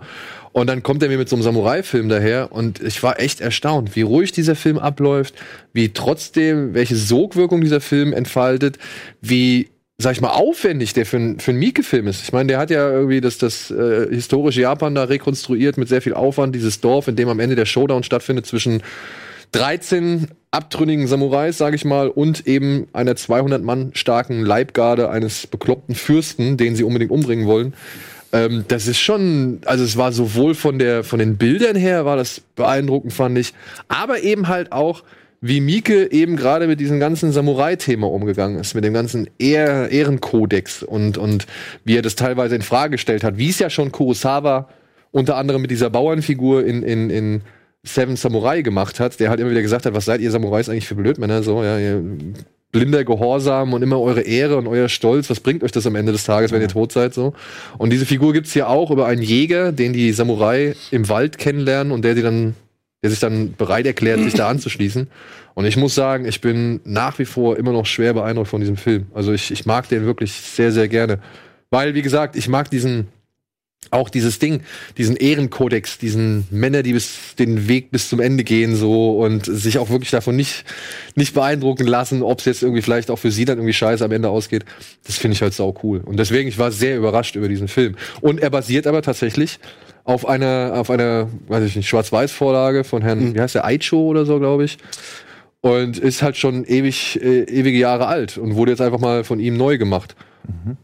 Spricht auch niemand oder macht auch niemand ein riesengroßes Fass drüber. Also Fass auf, dass es halt irgendwie einfach nur ein Remake ist und jeder sagt, oh, das Original ist besser. Ich finde den, so wie er ist, ziemlich cool. Er wurde ja auch, ich habe ihn leider noch nicht gesehen, aber er wurde ja auch, glaube ich, sehr positiv von der Kritik aufgenommen. Also, also auch ein disziplinierter Film von, von Mieke, der Ja, ja, nicht ja. ausbricht in Nee. irgendeinem Quatsch. Der bleibt sich da eigentlich ziemlich, also er bleibt halt ziemlich dem Genre und der Linie treu so. Erlaubt sich dann halt, wie gesagt, ein bisschen Kritik anhand dieses Jägers, aber halt besitzt noch diesen irren Fürsten, der irgendwie, ich weiß den Namen nicht mehr des Darstellers, aber der ist Goro heißt der, glaube ich, Goro. Der ist eigentlich äh, Mitglied einer Boyband, einer sehr bekannten Boyband gewesen in Japan. Und keiner hat irgendwie, und der hat auch, glaube ich, nur so drei Filmauftritte oder vier Filmauftritte gemacht. Und äh, in der Rolle war er fantastisch. Aber wird dieser Kodex, von dem du gesprochen hast, wird er auch in Frage gestellt? Wird- Weil das macht ja Sieben Samurai so toll, dass am Ende durchaus die Frage im Raum steht, wofür eigentlich all Genau. das? War es das wert? Genau, und das macht, das macht äh, 13 Assassins auch aufgrund eben dieser Jägerfigur, der sich erst im weiteren Verlauf des Films den Samurai anschließt, der ihnen bei irgendeiner Aktion hilft und der halt ständig, der halt ständig mit irgendwelchen Sachen ankommt, der halt ständig immer sagt, ey, euer Kodex ist so bekloppt, ihr habt am Ende des Tages habt ihr nichts zu fressen auf dem Tisch, so, aber Hauptsache ihr seid stolz, so in der Art, ja, und macht das halt immer wieder, also hält den immer wieder vor Augen, wie unsinnig eigentlich ihre Aktion ist. Aber tatsächlich ist es ja natürlich dann so, dass wir wissen als Zuschauer, okay, sie haben das Richtige getan. Sie haben dafür gesorgt, dass dieser irre Machthaber einfach nicht mehr an der Position ist. Was ja nicht nur diese 13 Samurai wollen, sondern halt auch das gesamte Land. Sie trauen sich halt nur nicht so. Und äh, ja, finde ich meiner Ansicht nach echt einen schönen.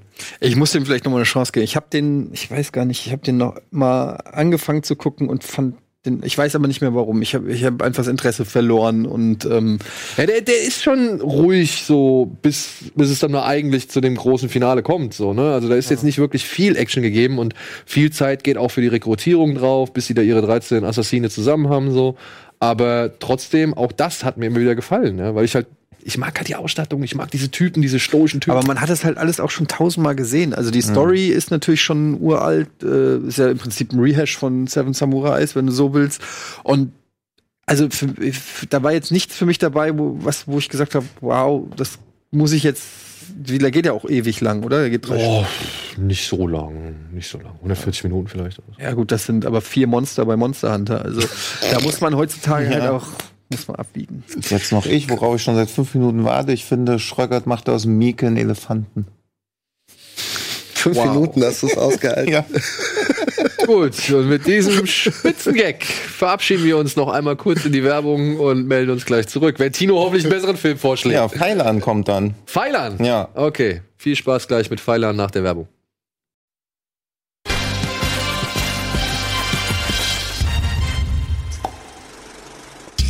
DVD. Das war wahrscheinlich DVD. So, dann So. sag mal, hallo. Hallo, herzlich willkommen zurück zu unserem großen Asia-Special hier bei Kino Plus. Memo Jeftic, Filmemacher, Regisseur, Kinoliebhaber aus Mainz und Tino Hahn sind heute unsere Gäste.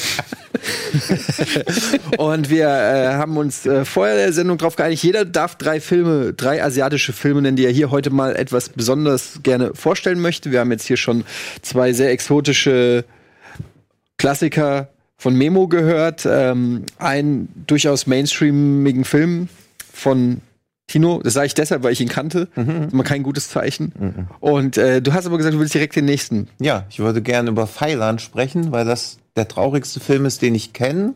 Wie schreibt man das? F-A-I-L-A-N. Und da ist auch sowas wie die letzten Glühwürmchen und so schon einberechnet. Also ich finde, es gibt nichts Traurigeres als diesen Film.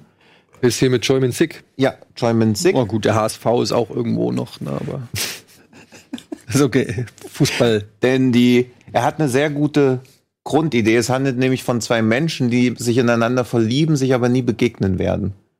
Was jetzt vielleicht, ich sehe schon in euren leeren Gesichtern, dass ihr gerne noch Hintergrundinformationen von mir haben möchtet. Deswegen also Choi Min Sik spielt da so ein ja, so ein Nachwuchsgangster ist aber schon viel zu alt, ist ziemlich weit unten in diesen Rängen, hält sich mit irgendwelchen kleineren Charmin Sick muss man, das ist der Old Boy. das ist genau, das ist der Old Boy. Und auch von I Saw the Devil zum Beispiel. Und er hält sich halt mit so Aushilfsverbrechen, mehr schlecht als Recht über Wasser, macht alles, was irgendwie sich so bietet. Also vor Mord und so schreckt er noch zurück. Aber auch eher aus Feigheit, als dass er wirklich, dass sich nicht trauen würde. Und eines Tages fragt ihn halt jemand, hey, willst du nicht irgendwie jemanden heiraten? Das ist nur so eine Fake-Hochzeit, aber du kriegst Kohle dafür, weil nämlich die titelgebende Pfeilan von China nach Korea einreisen will, um dort zu arbeiten, weil sie dem Irrglauben erlegen ist, dass ihre Verwandten sich noch in Korea befinden. Die sind aber inzwischen schon komplett nach Kanada ausgewandert, sodass eine Chinesin, die kein Wort Koreanisch spricht, auf einmal auch in Korea gestrandet ist und da komplett alleine ist und für diese Aufenthaltserlaubnis ihn heiratet. Und er erlaubt sich den perfiden Gag oder einfach nur aus so einer Laune heraus, sich für das Hochzeitsbild richtig schick zu machen. Er sieht aus wie so der perfekte Ehemann. Sie bekommt dieses Bild von ihm und erkrankt kurze Zeit später und ja, also ich bin da mal relativ offen und stirbt auch. Und er muss dann sie ihre Leiche identifizieren, weil das halt das koreanische Gesetz so vorsieht, dass der Ehemann die Frauen, also die Frau, äh, der Ehepartner den Partner identifizieren muss, wenn er stirbt.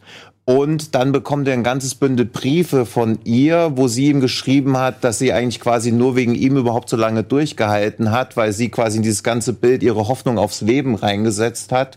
Und er bei der Lektüre dieser Briefe halt merkt, wie sein Leben einfach viel geiler hätte werden können und dass er sein ganzes Leben lang verfuscht hat. Und wenn er ihr irgendwann begegnet wäre, wäre er viel glücklicher geworden. Aber es passiert nicht mehr, weil er sich erst in sie verliebt, als sie schon längst tot ist. Und das ist unglaublich traurig inszeniert. Die Geigen sind auch gut am Start. Also noch nie was Trauriges gesehen. Er verliebt sich durch die Briefe, Genau, durch das ja. Lesen der Briefe. Und natürlich auch in diese Traumvorstellung, was da passieren kann, genauso wie sie sich ja auch in eine Illusion von ihm verliebt Ja. hatte. Also man merkt, dass das wahrscheinlich im realen Leben gar nicht hingehauen hätte, aber sie merken halt an beiden, also dass er ein Hoffnungsanker für sie war und andersrum und dass sie quasi ihr Leben viel besser hätten leben können, wenn sie sich begegnet wären oder wenn sie halt einfach mal aus ihrem ja, aus ihrer Sackgasse rausgekommen. Aber ist das Tragische dann auch der, also, oder beziehungsweise beinhaltet das Tragische daran auch die Tatsache, dass die sich so eher in die, in die, ja weiß nicht, in die Verheißungen verliebt haben? Also, dass die Ja, ja, beide. dieses Was wäre wenn. Und das ist ja ein sehr starkes, bei mir ist Melancholie halt ein sehr starker Trigger. Wenn ich so einen Film sehe, der so Melancholie, auf Melancholie, Nostalgie setzt, das funktioniert bei mir immer sehr gut. Und Choi Min Sik spielt halt mega gut. Also er liest dann diese Briefe. Lass doch mal den Ball. Hallo, es geht hier gerade wie Menschen sterben. er liest dann diese Briefe, während dann in der Montage gezeigt wird, wie sie im Sterben liegt und irgendwann zerbricht sie ihn dann halt. Und wenn man denkt, er hätte bei Oldboy gut gespielt, dann wird er bei Feinland zieht er halt nochmal. Also hat auch me mega viele Preise für gewonnen, Schauspielpreise. ist der jemals nach Deutschland? Nee, gar nicht. Ich habe den auch, na, weil halt Oldboy gesehen und gedacht, geil, ich will mehr Filme mit dem Typen sehen. Einfach mal mehr oder weniger so blind gekauft. Also auch für Reviews angeguckt, da stand über, ja, ist halt sehr, sehr traurig, sehr kitschig. Und dann dachte ich so, okay, puh, mal so klar kaufen, warum nicht? Auch nur aus Korea importiert, hat mich auch unglaublich dumm und dämlich bezahlt dafür, für die DVD, die man jetzt auch überhaupt nicht mehr angucken kann. Aber mega Film. Kannst also, du mir geben, wenn du nicht mehr, hm? wenn du nicht mehr brauchst? Schick ihn dir. Gut. Gerne, du kriegst ja häufig Sachen geschickt, habe ich gehört. Kannst ja. mit deiner Lady schauen. ja, mal gucken. Und er ist, halt, und er ist auch gleichzeitig hammerhart, weil noch so eine Gangster-Story drin ist, weil Schäumin Six sieht dann noch, wie sein Boss jemanden umbringt und diese Leichenidentifikation ist dann für ihn auch so eine willkommene Flucht, während gleichzeitig dieser Gangster-Boss aber nicht locker lässt. Und es gibt halt, also die letzten zehn Minuten habe ich durchgeheult und ich habe den mit meiner damaligen Freundin gesehen und ich dann war gab's so diese eine Danach Szene. habt ihr Schluss gemacht. Nee, aber dann gab's diese eine Szene und sie war wo, ich wusste nicht, wie so ein Film mal ihr ankommt. Dann gibt's diese eine Szene, wo er halt diese Briefe liest und der bricht halt wirklich komplett zusammen und dann macht sie nur so ein Geräusch, wo ich so dachte, dass sie so macht. Und dann war ich halt auch so, wo ich so dachte, wie kann man das jetzt nicht gut finden? Da habe ich halt auch gesehen, dass sie komplett in Tränen aufgelöst war. Und dann saßen wir beide, waren total fertig. Und ich dachte so beim zweiten Mal gucken, weißt du ja, okay, was so kommt, dann wird er nicht mehr so hart, aber eigentlich schlägt es noch härter rein, weil du halt weißt, was passieren wird. Und der Regisseur hat dann noch Maundy Monday gemacht, wo sich eine Frau, die dreimal versucht hat, sich selbst umzubringen, in den Insassen in der Todeszelle verliebt. Ähnlich traurig, aber vielleicht hat er da versucht, das Erfolgsrezept noch ein bisschen zu überdehnen. Und dann, den hast du vielleicht gesehen, das koreanische Remake von äh, Better Tomorrow gemacht. Äh, angefangen und hab nicht dann gut, gesagt, oder? Ja, er hat auch gemeint, er will ein Drama machen, weil es als Actionfilm eh nicht so gut hinbekommt. Ja, er Aber Thailand tut, was ihr tun könnt, um den zu sehen. Okay. Es ist interessant, dass so, ne, ich glaube, so melodramatische Mhm. Stoffe sind ja eh recht weit verbreitet. Das sind dann so die Filme, die eher so auf dem heimischen koreanischen Markt gut laufen, gar nicht jetzt fürs Ausland nochmal aufgelegt werden oder Mhm. Nee, der vertrieben werden. funktioniert halt mit dieser, also diese perfide Idee, dass sie sich nie sehen werden und das halt auch relativ früh klar ist und dass dieses es funktioniert halt einfach nicht und dass sie dadurch aber das immer noch mehr und es gibt dann einen Moment, wo er sie dann doch in einer Videoaufnahme sieht und das ist so traurig inszeniert. Aber jetzt mal, jetzt, wie hieß der Film? Hier, ist es nicht Schlaflos in Seattle oder so? Wo Das- man vielleicht sagen könnte, okay, das wären vielleicht so Anleihen daraus?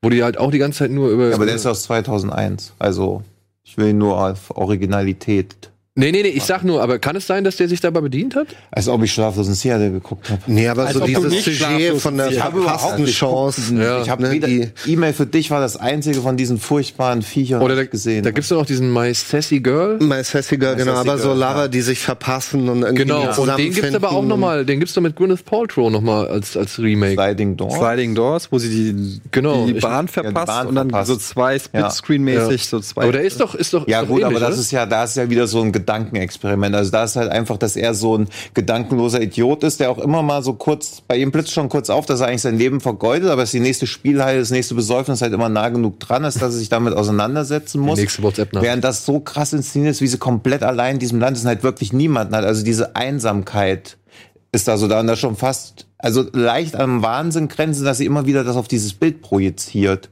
Das ist so herzergreifend inszeniert. Habt ihr die, Ganz die koreanische Verfilmung von Schaum der Tage gesehen? Nee. Diesen Gibt es? Roman von Boris Vian? Ja, aus den 90ern. Also den auch so Roman ein ganz gelesen halt. großes, ganz großes Melodram, Tearjerker. Es geht um eine Frau, die hat halt, lernt halt einen jungen Mann kennen und bei ihr bricht eine Krankheit aus. Und zwar hat sie in der Lunge eine Blume. Eine Art Blume, die blüht und größer wird. Also sie stirbt dadurch, dass sie liebt. Oh. so geht's mir auch. So geht's ja auch. Ja. Deswegen wirst du lange leben. Ich so viel Liebe habe. Und war auch so, ein- so wenig ein Riesen, ne, so ein, Ja. die letzten 15 Minuten, wenn sie dann, sie stirbt dann auch tatsächlich. Ah, die Frage ist, wann guckt man sich solche Filme am besten an? Im Kino. Nach meiner Im Empfehlung. Kino, glaube ich auch. Denn, ja. ähm, wir können ja mal beim Thema Gangsterboss bleiben. Da habe ich nämlich einen äh, schönen Film. Ist auch ein südkoreanischer Film aus dem Jahr 2013 vom Regisseur, äh, der auch I Saw the Devil gemacht hat, äh, Park Kun Jung. Der Film heißt New World mit dem deutschen Untertitel Titel Zwischen den Fronten. Und äh, wenn man die Prim wenn man die Du hast übrigens noch Schulden, ne? Ich habe zwei Euro für uns beide reingeschmissen. Genau, ist hat okay. zwei Euro. Ich darf Prämisse einmal sagen. Wenn man die Prämisse liest, dann könnte man denken, es ist so ein bisschen ein Klon von Infernal Affairs, nimmt dann aber äh, schon noch mal einen anderen Turn. Äh, Im Prinzip geht's ähm, ähnlich auch wie bei Election um die Nachfolge eines Gangster-Syndikats. Äh, zwei Gangsterbosse streiten sich darum, wer sozusagen die Nachfolge, wer in die äh, äh, antreten soll. Da ähm, entschließt sich die Polizei, einen Undercover-Agenten ähm, namens Yasung in das Syndikat einzuschleusen. Ähm, der macht es auch äußerst gut, verfällt dann aber auch so ein bisschen dem Charme und dem Style vom, von einem der Gangsterbosse und verliert sich dann so ein bisschen in diesem Syndikat, ist gleichzeitig dann aber auch enttäuscht davon, dass ähm, als er dann wieder raus will, ähm, die Polizei quasi sein Vorgesetzter sagt, nein, du musst weiter drin bleiben, wir sind noch nicht so weit.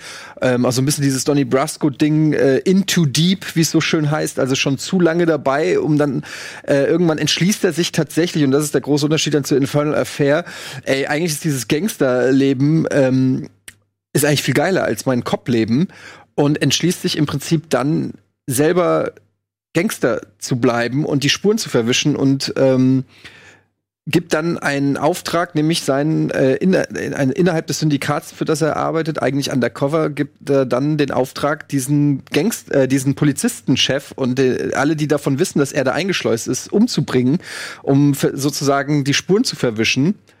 Ähm, und ist äh, im Prinzip jetzt auch keine ganz neue Geschichte mit diesen Undercover-Geschichten, aber ich finde es insofern interessant, als dass es mal nicht der Typ ist, der Undercover-Cop, der irgendwie versucht rauszukommen und ähm, für Gerechtigkeit zu sorgen, sondern eher einer, der, der Gefallen findet an der Macht und an dem ganzen Gedönse. Ähm, des Syndikats.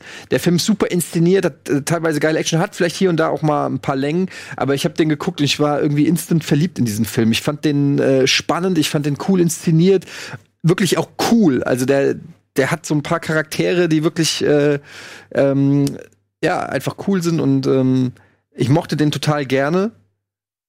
Ja, Choi Min Sing ist auch wieder mit dabei.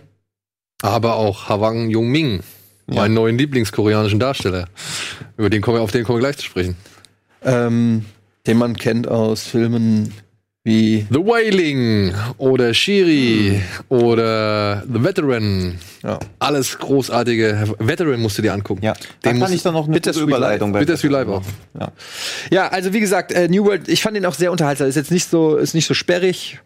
Geht gut, kann man gut gucken. Also du hast ihn auch gesehen. Ich habe den auch gesehen. Ich muss tatsächlich sagen, im Kino hat er mich damals ein bisschen zu sehr auf die Folter gespannt. Also ich Okay, hab, cool. Ich fand irgendwie, der könnte mal langsam ein bisschen vorankommen so. Und es gibt einen entscheidenden Moment. Da geht es um, ich sage jetzt einfach mal so, um nicht zu viele Details zu verraten. Es geht um eine Frau, um einen Frauenkörper in einem Fass.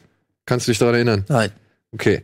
Und an diesem Frauenkörper in diesem Fass, da habe ich so ein bisschen Probleme gehabt, weil ich nicht drauf Anhieb gerafft habe. Ich muss dazu sagen, ich habe den Film damals in Koreanisch mit englischen Untertiteln gesehen und ich habe nicht, ge nicht gerafft, wer diese Frau im Fass ist. Ob das eine wirklich entscheidende Person ist oder einfach nur irgendeine Person.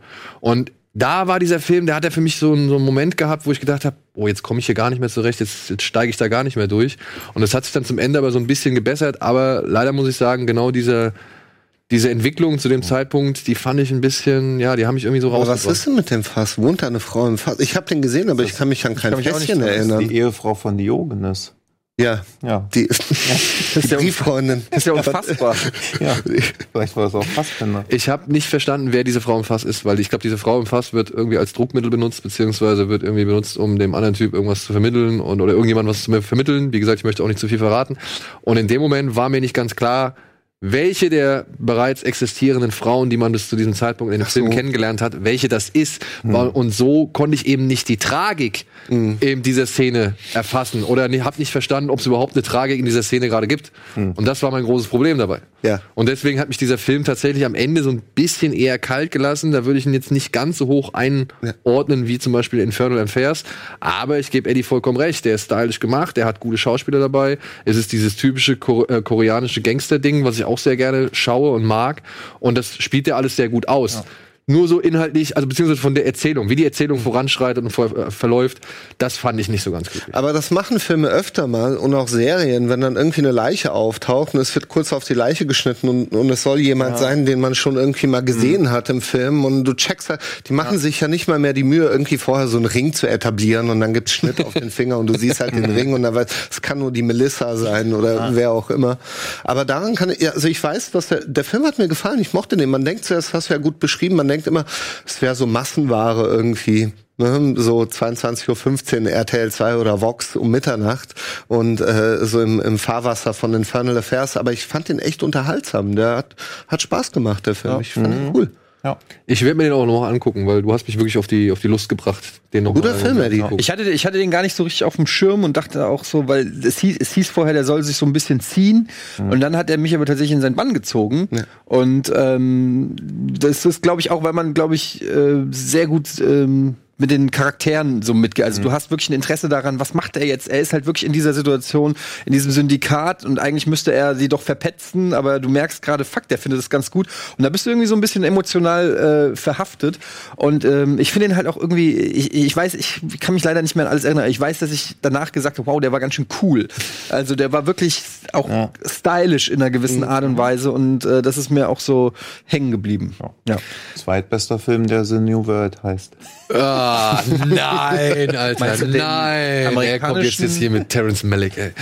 Ja, ich mag, mag Was habt auch ihr? Ein. Problem mit Terence Malick? Ist da, ist da irgendwas vorgefallen? Oder? Abgesehen davon, dass er seit The Thin Red Line jedes Mal den gleichen Film dreht, nö. Das Ja, machen das doch viele. ja- das ja, machen, viele. Also, come on. Ja. Ja, aber es wirkt langsam. ja seine Marke. Nee, das, Mögt ihr Terrence Malick-Filme? Er ist ja, Ja, ein riesengroßer Sehr. Fan. Ich bin sehr auf den neuen gespannt. Du ich auch? habe ein, ich hab ein Tattoo von, Du hast ein Tattoo? von Terrence Malick.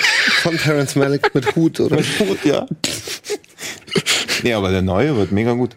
So, Oder? Der Radegund, Mit ne? August Diel. Ja. Ja. Das ist der Radegund, oder? Äh, Also der jetzt nicht mehr Radegund heißt. Namen Ja, hat, ja, ja. Ja, ja. Ähm, wo wir gerade bei Hwang Jung Min sind, würde ich Mhm. direkt weitermachen und zwar mit einem Film, den Tino noch im Gepäck hat. Aber ich möchte über diesen Film reden und ich Ja. möchte ihn dieser Welt schmackhaft machen. Ja. Er heißt The Battleship Island.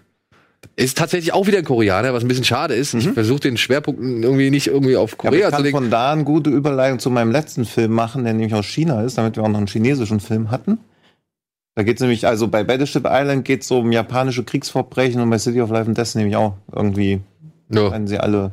Ja, es geht um eine Insel während des Zweiten Weltkrieges, wo die Japaner Kohle abbauen für ihre Kriegsindustrie. Und das machen sie unter anderem mit koreanischen Angestellten oder mit koreanischen Arbeitern, die aber tatsächlich da wie Sklaven gehalten werden. Mhm. Und also alle Ausgaben und was weiß ich, alles wird abgezogen. Also im Endeffekt verdienen die da gar nichts und sind halt einfach nur wirklich fast schon Kriegsgefangene. Und ja, eine, es geht eigentlich tatsächlich um mehrere Charaktere, unter anderem um eine Band, den Bandleader, dargestellt von Jungmin, ähm, und seine Tochter, die halt auf dieser Insel landen. Es geht um einen koreanischen Gangster, der zusammen mit seiner Gang auf dieser Insel landet. Es geht um eine Frau, die sowieso schon ziemlich viel Scheiß erlebt hat und jetzt ebenfalls auf dieser Insel landet. Und ja, das ist so das, wie Tino es beschrieben hat, es ist so ein bisschen, das Leben ist schön. Es gibt Action im Stile von äh, Private Ryan, also Saving Private Ryan. Und dann ist es halt so ein Kriegsgefangenenlager-Film mit, ja, The Great Escape Elementen noch drin. Sieht Also ganz schön teuer aus. und das ist das Ding, ey, der Film sieht so gut aus, diese Kulissen, also allein wie sie diese Gefängnisinsel rekonstruiert haben, plus die Minen, Ja. weil die fahren halt mit der Kamera immer durch diese Minenschächte durch und gehen dann halt auch wirklich so mehrere Meter nach unten und zeigen so ein riesen Areal, wo halt viele Gänge zusammenführen und wo halt die Kohle dann irgendwie auf, auf Loren irgendwie gepackt wird, um dann raustransportiert zu werden und so. Und es sieht alles so gut aus. Das sieht alles so gut aus. Eine Kombination aus digitalen und praktischen Effekten, wie ich es auch wirklich echt selten in Korea gesehen habe, ja, weil die sich ja alle auch ein bisschen schwer tun mit den digitalen Effekten. Aber ja, es ist ansonsten auch alles dabei. Es ist Pathos dabei, es ist irgendwie Humor dabei, den man irgendwie nicht ganz so richtig schnallt oder beziehungsweise nicht so ganz richtig begreifen kann, weil dazwischen er schafft halt einfach. Der Regisseur ist der gleiche Regisseur, der auch Veteran gemacht Ja. hat, den du dir unbedingt anschauen solltest. Ja, 15 The Millionen Veteran. Zuschauer. Jeder vierte Koreaner hat den gesehen. Ja, Jeder Veteran ist wirklich ein 1,4. Ist wirklich ein toller. Cop-Thriller. Und auch in Veteran, da hat er es geschafft, so eine richtig, den Film mit so einer richtigen Leichtigkeit irgendwie zu beginnen. Und plötzlich gibt so es so einen so einen Turning Point, es gibt so einen Wendepunkt, wo es dann auf einmal richtig bitter wird und du eine Szene bekommst, wo du denkst, Alter, oh Gott, im Leben möchte ich nicht mit diesem Vater Ja. und dem Sohn da tauschen, um den es da gerade in dieser Szene geht. Und hier halt auch. Du, du sympathisierst natürlich schon mit, mit Hwang Jong-min, weil der halt die Tochter hat und versucht, diese Tochter dadurch dieses, dieses grausame Gefangenenlager zu bringen. Gleichzeitig ist das ein Opportunist, der versucht mit seiner Musik irgendwie und mit, seinen, mit seinem Japanischkünsten und so weiter, sich da bei den ganzen Obrigkeiten einzuschleimen und man auch so denkt, ja, okay, ja, du versuchst auch nur so ein bisschen, ja, zu überleben Zu halt. überleben halt, ne? Und, und dazwischen gibt's aber dann so alberne Sequenzen, wenn er sich mit seinen Bandkollegen kabbelt und dann irgendwie gibt's hier diese Klatsche auf dem Kopf, die sie ja immer so gerne machen und so.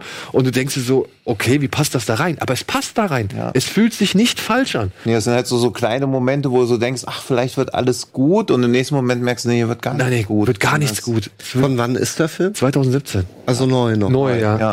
Und wirklich, also absolut beeindruckend. Und dann bei einer Lauflänge von zwei Stunden, zwölf Minuten. Es passiert ständig was Neues. Ja. ja. Er hat halt diesen Vorteil am Anfang, okay, da verstehe ich auch, wenn man sagt, es ist ein bisschen konfus, wie die ganzen Figuren eingeführt werden, äh, werden, weil es dann auch relativ sch schnell zwischen diesen Figuren hin und her springt. Aber dann, wenn die erstmal etabliert sind und die alle in diesem Gefangenenlager sind, dann geht's zack, Schlag auf Schlag, immer neue Situationen, immer neue Erkenntnisse, immer neue irgendwie Grausamkeiten oder neue, sag ich mal, Befindlichkeiten, mit denen sie sich auseinandersetzen müssen, bis halt zum, sag ich mal, großen Finale. Und das ist wirklich, ich bin absolut begeistert gewesen, wie, wie schnell mich dieser Film reingezogen hat und wie, ja, wie, wie wirklich gut und unterhaltsam, obwohl es teilweise echt ununterhaltsam ist, was da gezeigt wird, ähm, wie gut der mich da durch diesen Film gepeitscht hat. So. Also ich bin hellauf begeistert und danke dir herzlich für diesen Tipp. Gerne, gerne. Also wenn man mal so auf so, ne, man muss sich halt schon darüber, darüber im Klaren sein, hier versuchen die Koreaner so ein bisschen den Zweiten Weltkrieg aufzuarbeiten, dementsprechend werden die Japaner halt wirklich sehr, sehr, sehr, sehr Ich hab gesehen, wie die ja. Fahne durchschnitten wurde. Ja, das ist auch so, ein- so ein typisches Bild, so, ja.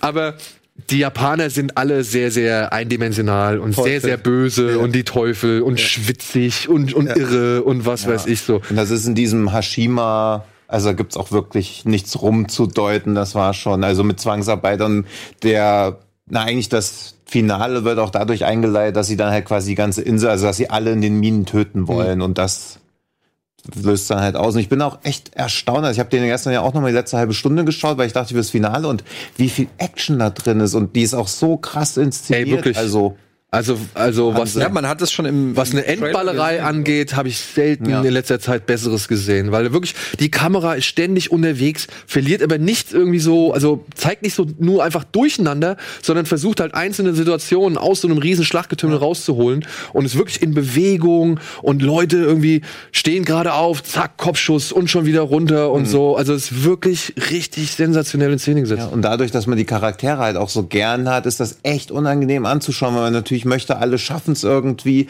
Dann gibt's immer wieder Rückschläge. Also finde ich so als Mischung aus Blockbuster, Actionfilm, Drama, was auch noch einen geschichtlichen Hintergrund hat und trotzdem komplett ernst nehmbar ist, fast schon. Und dann halt auch ne. Gedärme und so weiter. Also ist alles äh, keine, also hält sich nicht zurück, ist nicht zimperlich oder sonst irgendwas. Äh, Hat alles, hat alles. Von Pathos bis Härte ist alles mit dabei. Ja, Du bist richtig begeistert. Ja, Aber wirklich. ist der, ist der besser als Thin Red Line? Das lässt sich nicht. Das lässt sich so nicht sagen. Nee, also der, Nee. ist, der ist schon sehr so Hollywood-Konvention und er will auch nicht zeigen, dass also Krieg so als diese übermenschliche Erfahrung oder so. Also es ist halt einfach dreckig, es geht halt um Überlebenskampf. Und er stellt auch nicht so die Natur die ganze Zeit oder die Ja, Schönheit der. Natur im Kontrast. Hier zeigt er einfach, es ist nur noch Elend, was der Mensch produziert, wenn er sich einmal dafür entschlossen hat, Krieg zu, be zu, zu betreiben. So. Und das ist, das zieht er halt auch wirklich konsequent bis zum Ende durch. Und ich gebe dir recht, das letzte Bild in diesem Film ja, Wahnsinn. hat mir das Herz zerrissen. Also das ist wirklich mies. Wirklich mies. Und ist er besser als Avengers Endgame? Ja. Ja.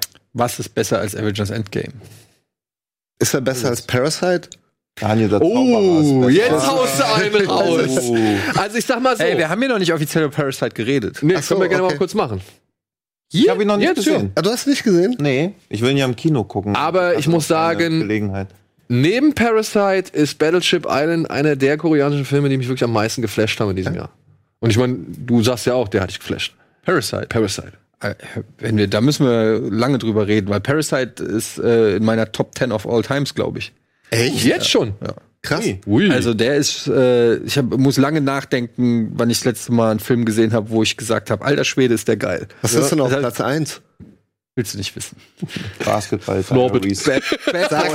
Sag, komm, Eddie, komm, Was keine, keine, Bad Boys. Nein, Basketball. Nein, ey, keine Ahnung, ich, das ändert sich immer, aber es gibt diverse Filme, die da äh, in der. Ich habe die nicht komplett auf. äh, Ich habe nur so Filme, wo ich sage, die gehören in die ja. Top, in die Top. Dein Kanon, ja. Ja, äh, City of God, Lion, das sind so Filme, die da was? reingehören. Lion? Lion, Lion? Lion, Was? Lion. Ach so. Ach so. Hass. Ja. Ja. Ähm, keine Ahnung, So gibt viele Filme, die da drin sind, aber ja, Parasite. Fußballfilm. Ist auf jeden Fall Oldboy natürlich. Ähm, und It Parasite Like ist wirklich so. Was hat er gesagt? Was gibt's gegen Ge- Kick It Like Beckham bitte zu, auszusetzen? Nichts, ein sehr schöner Film. Kira Knightley in einer ihrer Oh, du musst dir den neuen Film von ihr angucken. von Kira Knightley? Nee, von der No Dame, die von der Dame, die Kick It Like Beckham gemacht hat. Wie heißt der? Blinded by the Light. Der war schön. Also ein guter Song von den Streets. Ähm, jedenfalls äh, wollte ich eigentlich nur sagen, dass Parasite fantastisch ist. Also wirklich fantastisch und ähm, ja, mehr wollte ich nicht sagen. Tschüss. Hast du Parasite schon gesehen? Mhm. Und? Sehr gut. Aber der kommt doch erst noch in die Kinos. Der kommt am Eine sehr gute Arbeit. 17. Oktober, aber der lief halt schon auf diversen. Ja, muss man auch mal so von ja, Kollege muss dann zu auch mal Kollege, von Kollege muss man muss dann mal- einfach, genau, ja. Gelungene Arbeit. Ich fand an Parasite so geil, dass man am Ende nicht so richtig wusste, für wen ist man jetzt eigentlich. Ja.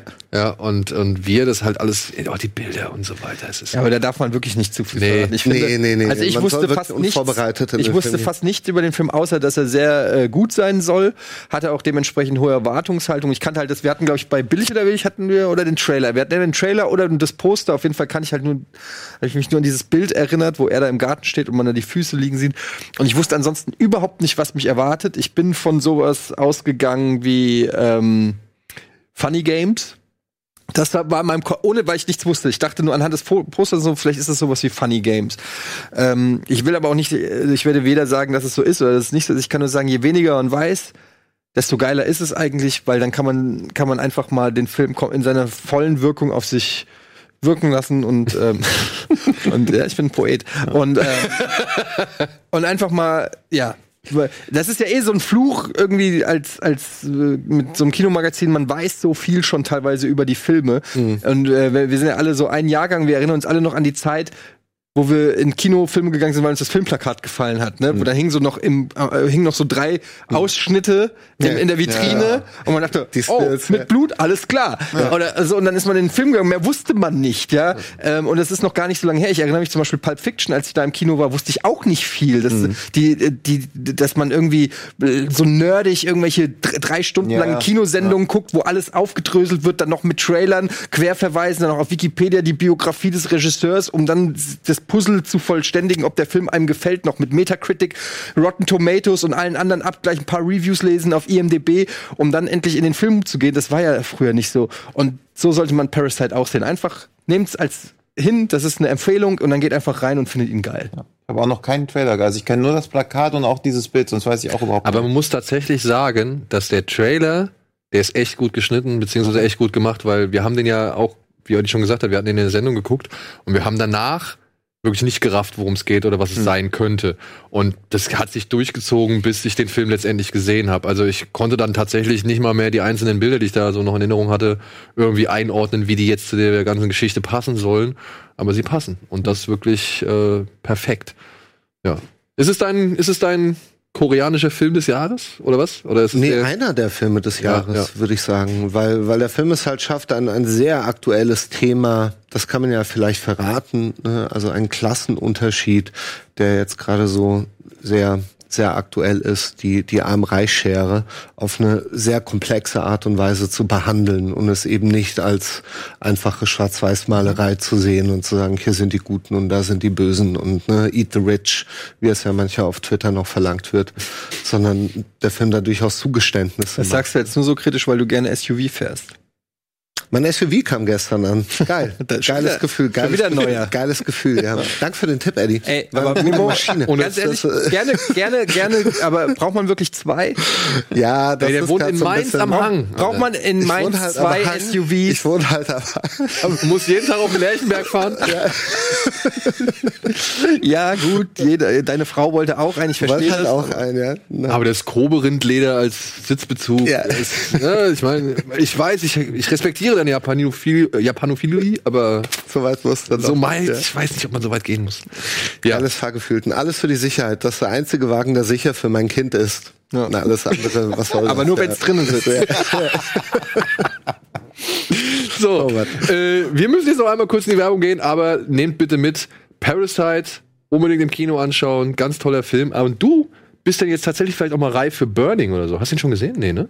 Burn, ach, den haben wir doch hier besprochen mit dem Typ, der aus dem Urlaub zurückkommt und, ist, und sich verliebt hat, irgendwas. War das der? Sie kommt aus dem Urlaub. Sie kommen. Aber er hat sich vorher verliebt. Er hat sich In vorher die, verliebt. die aus dem Urlaub. Oh, der, den haben wir hier schon zweimal, glaube ich, besprochen. Ich, der hat mich von den Erzählungen her Komm, du magst doch Slow-Burning-Filme. hat mich noch nicht so gecatcht, die ganze Thematik. Aber komm, du hast Parasite jetzt genossen, jetzt bist du bereit. ja. Ist er von dem gleichen Typen, oder? Nein. Nein. Gut, wir gehen einmal kurz in die Werbung, melden uns gleich noch zurück. Wir haben noch ein paar Filme.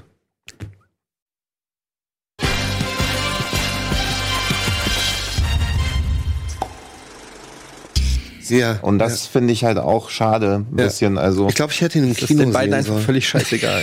Ich glaub, ich hätte- Herzlich willkommen zurück bei Kino Plus. Ihr hört aber diesen Jingle am Anfang schon, aber nee, irgendwie. Ihr könnt einen Hinweis geben. Sorry. Ja, ist alles okay. Wir, So, wo wir, wollen wir wir wollen euch nicht stören mit der Sendung. Alles gut. Oho. Komm. Kleines Friedensangebot, rede über deinen letzten Film. mein letzter Film, oh Mann, den kennt ihr vielleicht. Der letzte Film, den ich heute vorstelle, ist Tampopo. Wer da kennt gehört Tampopo? aber nicht hin. Wo gehört er nicht hin? Tampopo, habe ich schon mal gehört. Oh Mann, ey. Ja, Du hast den Gag noch angekündigt, aber dass du ihn wirklich bringst, na, größten Respekt. Kennt Tino schlecht. Ja, ist nicht schlecht. Tampopo. Tampopo. Tampopo ist der Name einer Frau, die im Besitz, sie ist halt Eigentümerin einer Nudelbar, einer Rahmenbar und äh, in ihre Rahmenbar schneiden eines Tages äh, ein Trucker und sein jüngerer Mitfahrer ein. Und der Laden läuft nicht so gut und sie fangen an, diese Frau so ein bisschen zu beraten, auf den richtigen Weg zu bringen. Da sieht man ihn mit dem Cowboy-Hut erklären, ja, wie man Goro, halt ein ne? richtig, ja genau, Goro, wie man ein richtig gutes Rahmen macht, konfrontiert sie so mit den Regeln und wir erkennen, oh Gott, das ist ja eine wirklich unglaublich komplexe Welt. Es gibt so vieles zu beachten, man kann so viel falsch machen. Jede einzelne Komponente von dieser Nudelsuppe ist halt ein kritisches Moment, an dem die ganze Suppe scheitern kann und ähm, daraus entwickelt sich halt so eine kleine Geschichte. Aber das ist lediglich die Rahmenhandlung des Films. Wow. Mic drop. Also greift nicht mal seinen eigenen Witz. Ich muss wirklich überlegen. ist das eine, die Rahmenhandlung? Es geht um eine Rahmenköchin. Ja, ja, ist die ja, da, gerne. Jetzt habe ich es auch verstanden. Das ist nur die Rahmenhandlung des Films. Weil der Film zu groß, awesome. großen Teilen aus, oh Mann, ey, ich bin raus, fuck it. Sorry. Nee, Mann, ja, mach So, weiter. Genau, ich mache einfach schon mal Scott. Der Film besteht aus ganz vielen Vignetten, kleinen, im Grunde kleinen Kurzfilmen, in denen es um japanisches Essen geht. Wir haben hier zum Beispiel die Geschichte von einem Yakuza und seiner jungen Geliebten, die das Essen in ihr Liebesspiel einbringen. Es gibt die Was sehr Geschichte, ekelhaft ist. ja, was sehr ekelhaft ist. Es gibt die Geschichte von einer äh, französischen, von, von einer japanischen Gruppe aus Geschäftsleuten, die französisch essen gehen und dort so ein bisschen äh, vorgeführt werden von einem jüngeren Kollegen, der als einziger Französisch kann.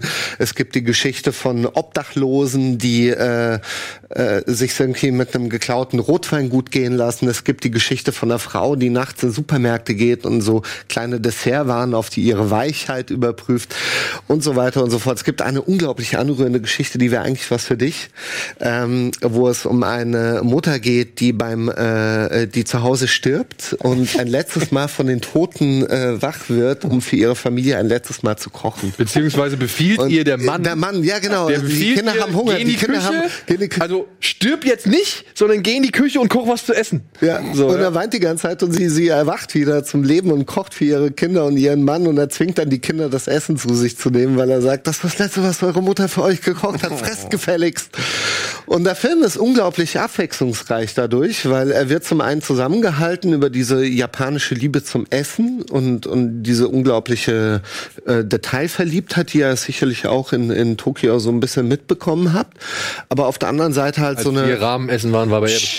Und das Ganze so ein bisschen verknüpft eben mit äh, Genres. Also es sind auch Genre-Parodien, die da erzählt werden. Wir haben halt den Western in Form von dem Trucker mit dem Cowboy-Hut, der da in dieses Dorf reinkommt. Wir haben den Gangsterfilm durch den Yakuza, wir haben das Melodram durch die Mutter, die stirbt. Und das macht einfach einen sehr vergnüglichen Film, der eben durch das Essen das Leben feiert. Und ich glaube, für sehr viele Filmfans des japanischen Kinos so ein bisschen so eine Initialzündung war, weil er sehr früh im öffentlich-rechtlichen Fernsehen gezeigt wurde. Ich habe den damals gesehen, ich musste erst von 14, 15 Jahre gewesen sein, als er, glaube ich, entweder auf, in der ARD oder auf Art gesehen. lief oder so. Toll. Also es ist wirklich, wirklich lange her. Ja. Und generell hat das Öffentlich-Rechtliche sehr viel fürs japanische Kino getan damals. Also die haben in sehr großen Mengen teilweise Filme eingekauft, sie extra für den Fernsehmarkt synchronisiert und dann halt irgendwann Mitternacht mhm. ausgestrahlt. Deshalb arbeitest du heute noch beim und, Genau. Und Tampopo ist eben ein, einer, einer dieser Filme. Aber toller Film, wirklich. Boro hat unter anderem, glaube ich, die Synchronstimme von Robert De Niro. Die typische. Das kann, kann gut sein, ja. ja. ja. Aber was der Film halt hinbekommt, das machen ja viele Filme, in denen es um das Essen geht. Auch Essen, nee, wie heißt der? Man Drink, Man Drink, äh, nee, Man, eat, äh, eat, Man Drink, Eat, äh, nee, Man, Woman, Woman, eat, drink, Man, Woman, Eat, Drink. eat, Pray, Love? Ja, okay. Sehr gut.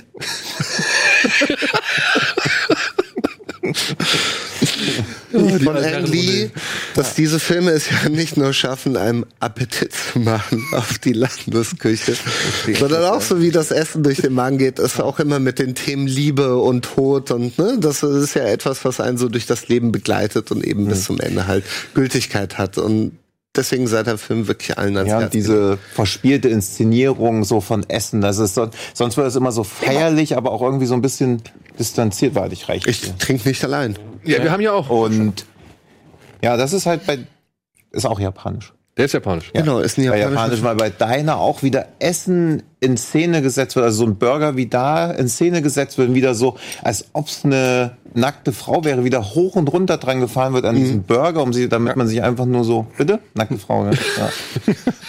Im Fässchen. Also Wahnsinn, also das gefällt mir da auch sehr gut. Also hm. Tampopo habe ich nicht, glaube ich, auch zu dem Zeitpunkt. Und das stimmt, da kamen schon echt viele asiatische Filme. Ich habe dann auch so der Duft der grünen Papaya oder so. Ja, genau, genau. Das gesehen. Ja. Dann Zyclo, auch glaube ich vom selben Regisseur, der mich sehr beeindruckt hat. Duft der grünen Papaya habe ich ja überhaupt nicht begriffen natürlich, also überhaupt keinen Bezug zugefunden, aber ich wusste, okay, dass irgendwas, was größer ist als ich jetzt aktuell und dann so zehn Jahre später nochmal geschaut, gedacht, da ist immer noch was, was größer ist als ich aktuell.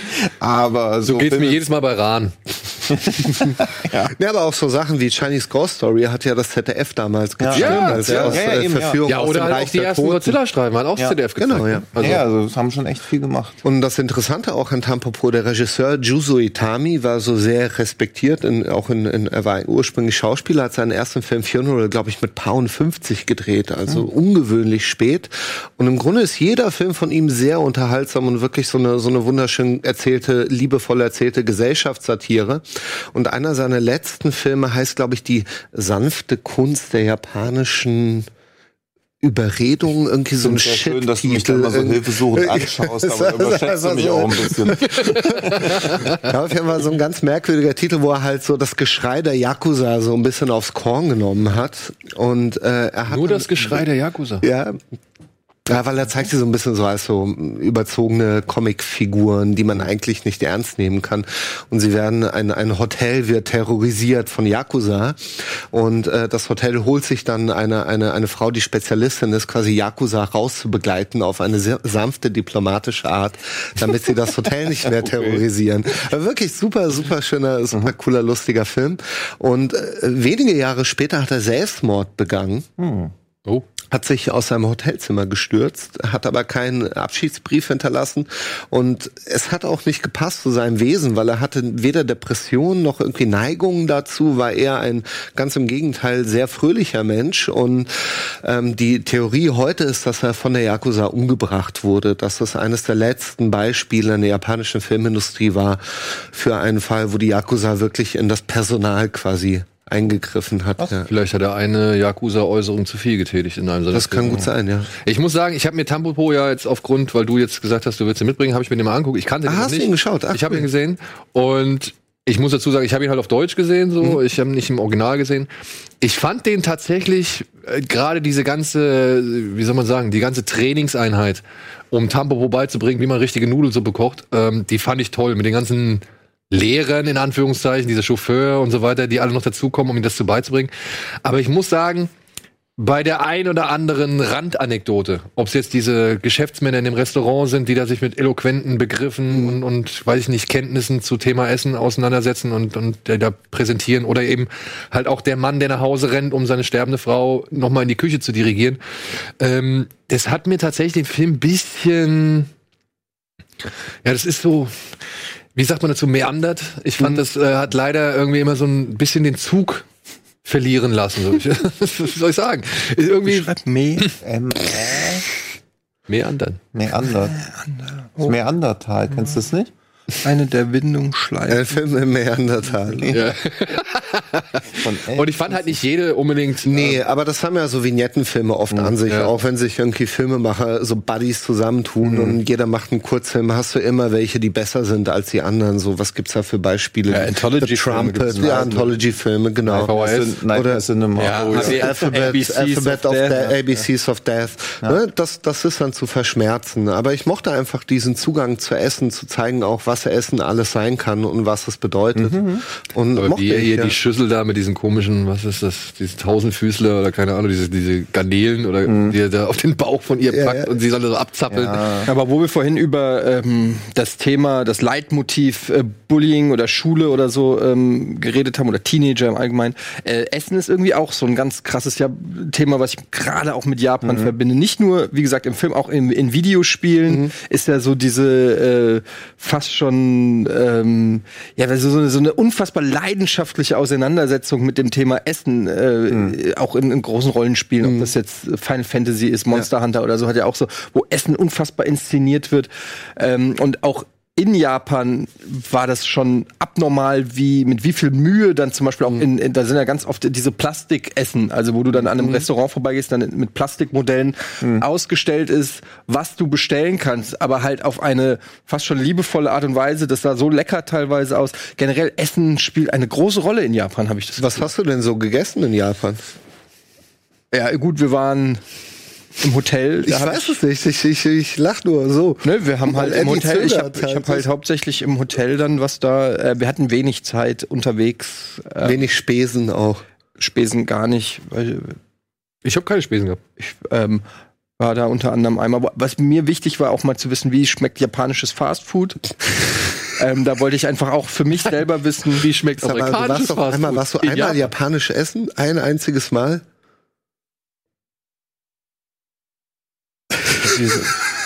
War ich? Also wir haben Sushi gemacht. Ja, einmal selbst, Selbst gemacht. Selbst gemacht. Im Sushi. Hotel. In Japan Ja, das habt war- ihr selbst Sushi Ja, wir gemacht? waren auf so einem, das war ja, Ach so, bei diesem Kurs, da ja, habe ich ja gesehen. da habe ich ja. Sushi gemacht. Ja. Ah, cool. ja, und war gut. Ja. Ich Aber Eddie, vielleicht guck den Film, vielleicht bringt Ja. er dich ja so ein bisschen auf den Geschmack. Okay. Aber um nochmal diese, also Rezepte oder überhaupt so Kochkultur entsteht ja immer nur, wenn irgendwie Entbehrung da war. Also wenn du alles hast, musst du keine Rezepte erstellen. Deswegen ist das Essen in Amerika ja so scheiße, weil die halt immer Bisons hatten ohne Ende. Deswegen gibt's halt nur Fleisch, Fleisch, Fleisch. Und wenn ein Land relativ arm oder karg ist, musst du halt Rezepte erstellen. Und das ist halt dann auch so diese ganze Tradition oder so. Also, dass du überhaupt auf die Idee kommst, Seealgen zu nehmen. Also das machst du ja nicht so, weil du denkst, geil, hier laufen riesengroße Viecher rum, nehme ich doch so ein kleines Teil. Also quasi Not macht erfinderisch. ja. Ja, ja interessant. aber auch philosophisch, ne? Weil da gibt's ja gerade am Anfang diesen, diesen Roman, den er vorliest, wo der alte Suppenmeister dann erzählt, wie man so eine Raben richtig isst. Und bevor der angefangen hat, auch nur ansatzweise was zu essen, hat er schon mindestens drei Gebete irgendwie abgelassen und hat sich die, die, den Duft noch mal reingezogen und hat in der Schüssel diverse Sachen anders positioniert, damit sie dort das Aroma und auch die, die Flüssigkeit besser aufnehmen und so weiter und so fort. Also es ist eine richtig Also geile. ich mag generell Filme, die so ein Thema mit so heiligem Ernst. Also da wird ja, also natürlich ist er auch lustig, aber es wird sich nicht drüber lustig gemacht. Das ist schon, Ja. das ist schon so Ja. eine fast religio religiöse Art für sich. Dieser, wie heißt denn diese Doku über diesen Sushi? Mr. Hero Dreams Giro, of Sushi? Giro, Giro. Giro, Dreams of Sushi. Ja. Auch so ein, der beste Sushi-Koch überhaupt, auch gutes Ding. Ja, cool. Also auch, wo so sehr, ja, so eine Wissenschaft für sich da draus macht. Also, kannst, kannst du halt einmal nicht gucken. Aber das ist, ja, aber das, was du sagst, ne? wenn Knappheit herrscht Ja. und du ein Fischfilet hast, dann musst das du so, ma Ja, du musst muss das Maximum rausholen aus diesem Fisch, weil mehr hast du nicht. Und es muss auch alles verwendet werden. Und Jesus ist halt auch nicht mal am Start, ne? Ja. Genau. Ja. Eben, wer wüsste das besser als Daniel und der Schwaddemagen? Dass alles verwertet werden muss. Ja, Ja, alles muss verwertet werden. Du bist ja Deswegen, auch aus Hessen. Ja, stimmt. Du ja auch. Ja. Etienne, auch du. Nicht aus Rheinland-Pfalz. Spadewagen. Eins nebenan hier. Ja. ja, aber du Mainz, ne? Aber Rheinhessen ist schon eine, eine Einheit. Nein, ich sag ja nur Mainz. Ihr, ihr, wir besitzen ja noch Anteile an euch. Sagen wir Ja, so. stimmt, ja. Wer will das? Da schweift der Blick nach Asien und dann. Naja, in Mainz wohnen die. Leute halt, die sich Wiesbaden nicht leisten können. Das ist halt so. Wiesbaden ist günstiger als Mainz mittlerweile, mein Lieber. Glaube ich auch. Was? Ist es ja. Nero Schau mal in den Mietspiegel rein. In deinem Handelsblatt. Ich schaue nicht in den, in den Mietspiegel, weil ich nur mir nicht gefällt, was einen- ich sehe. Also diesen einen Witz mit den zwei Prostituierten im Fahrstuhl. Mainz ist ein Dreckloch? Ja. Mainz Castell? Okay, Kommen wir zu den Chinesen. was habe ich denn noch eigentlich? Pass auf, Film ich hau noch mal schnell einen raus. Eddie, ich hoffe, du bist auf meiner Seite. Mad Mission.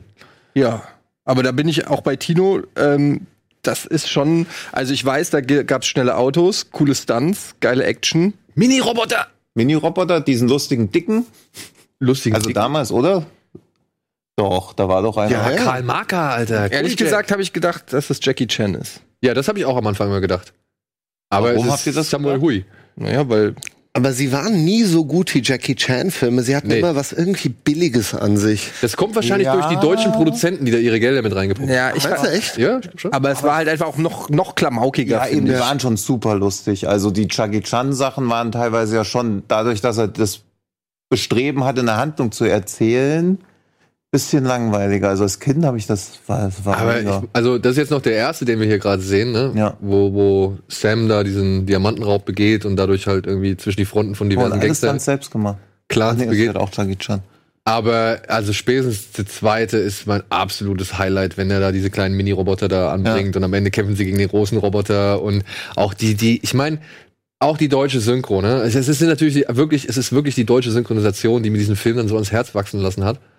Weil es halt wieder dieses typische Das ist so Rainer Schnodderdeutsch, Brandt. Rainer Brandt, was weiß ich. Ja, das kommt ja auch aus der gleichen Zeit wie ähm, ja hier Bud Spencer, Terence Hill, Adriano Celentano, Ja, Louis. Define. Das ist alles so diese äh, Ende 70er, 80er Jahre deutsche Synchronübersetzung, die Filmen einfach auch noch mal so einen gewissen Charme mitgegeben haben. Ja, und da sind halt endlich auch mal richtig Sachen. Also bei Louis Define, das war auch immer alles super lustig, Bud Spencer, aber da wurde immer nur geprügelt, während da halt echt auch mal Sachen und Stunts. Gimmicks. Ja, Gimmicks, Gimmicks. ja. Gadgets. Also die Gadgets, das fand ich halt so cool, dass Ja. sie immer wieder versucht haben, irgendwie mit Gadgets rumzumachen. Da gibt's im dritten Teil zum Beispiel diesen geilen Diamantenraub, wo er sich dieses, diesen Spiegelschlitten da irgendwie baut, der rundrum halt verspiegelt ist, um sich dann durch dieses Lasergitter Ja. hindurch zu manövrieren. Und ja, ey, Karl Marker als Cody Jack ist halt einfach mit der deutschen Synchro. Es ist so gut. Es ist so gut. Ich hab da Fünf so Teile ein- gibt's inzwischen.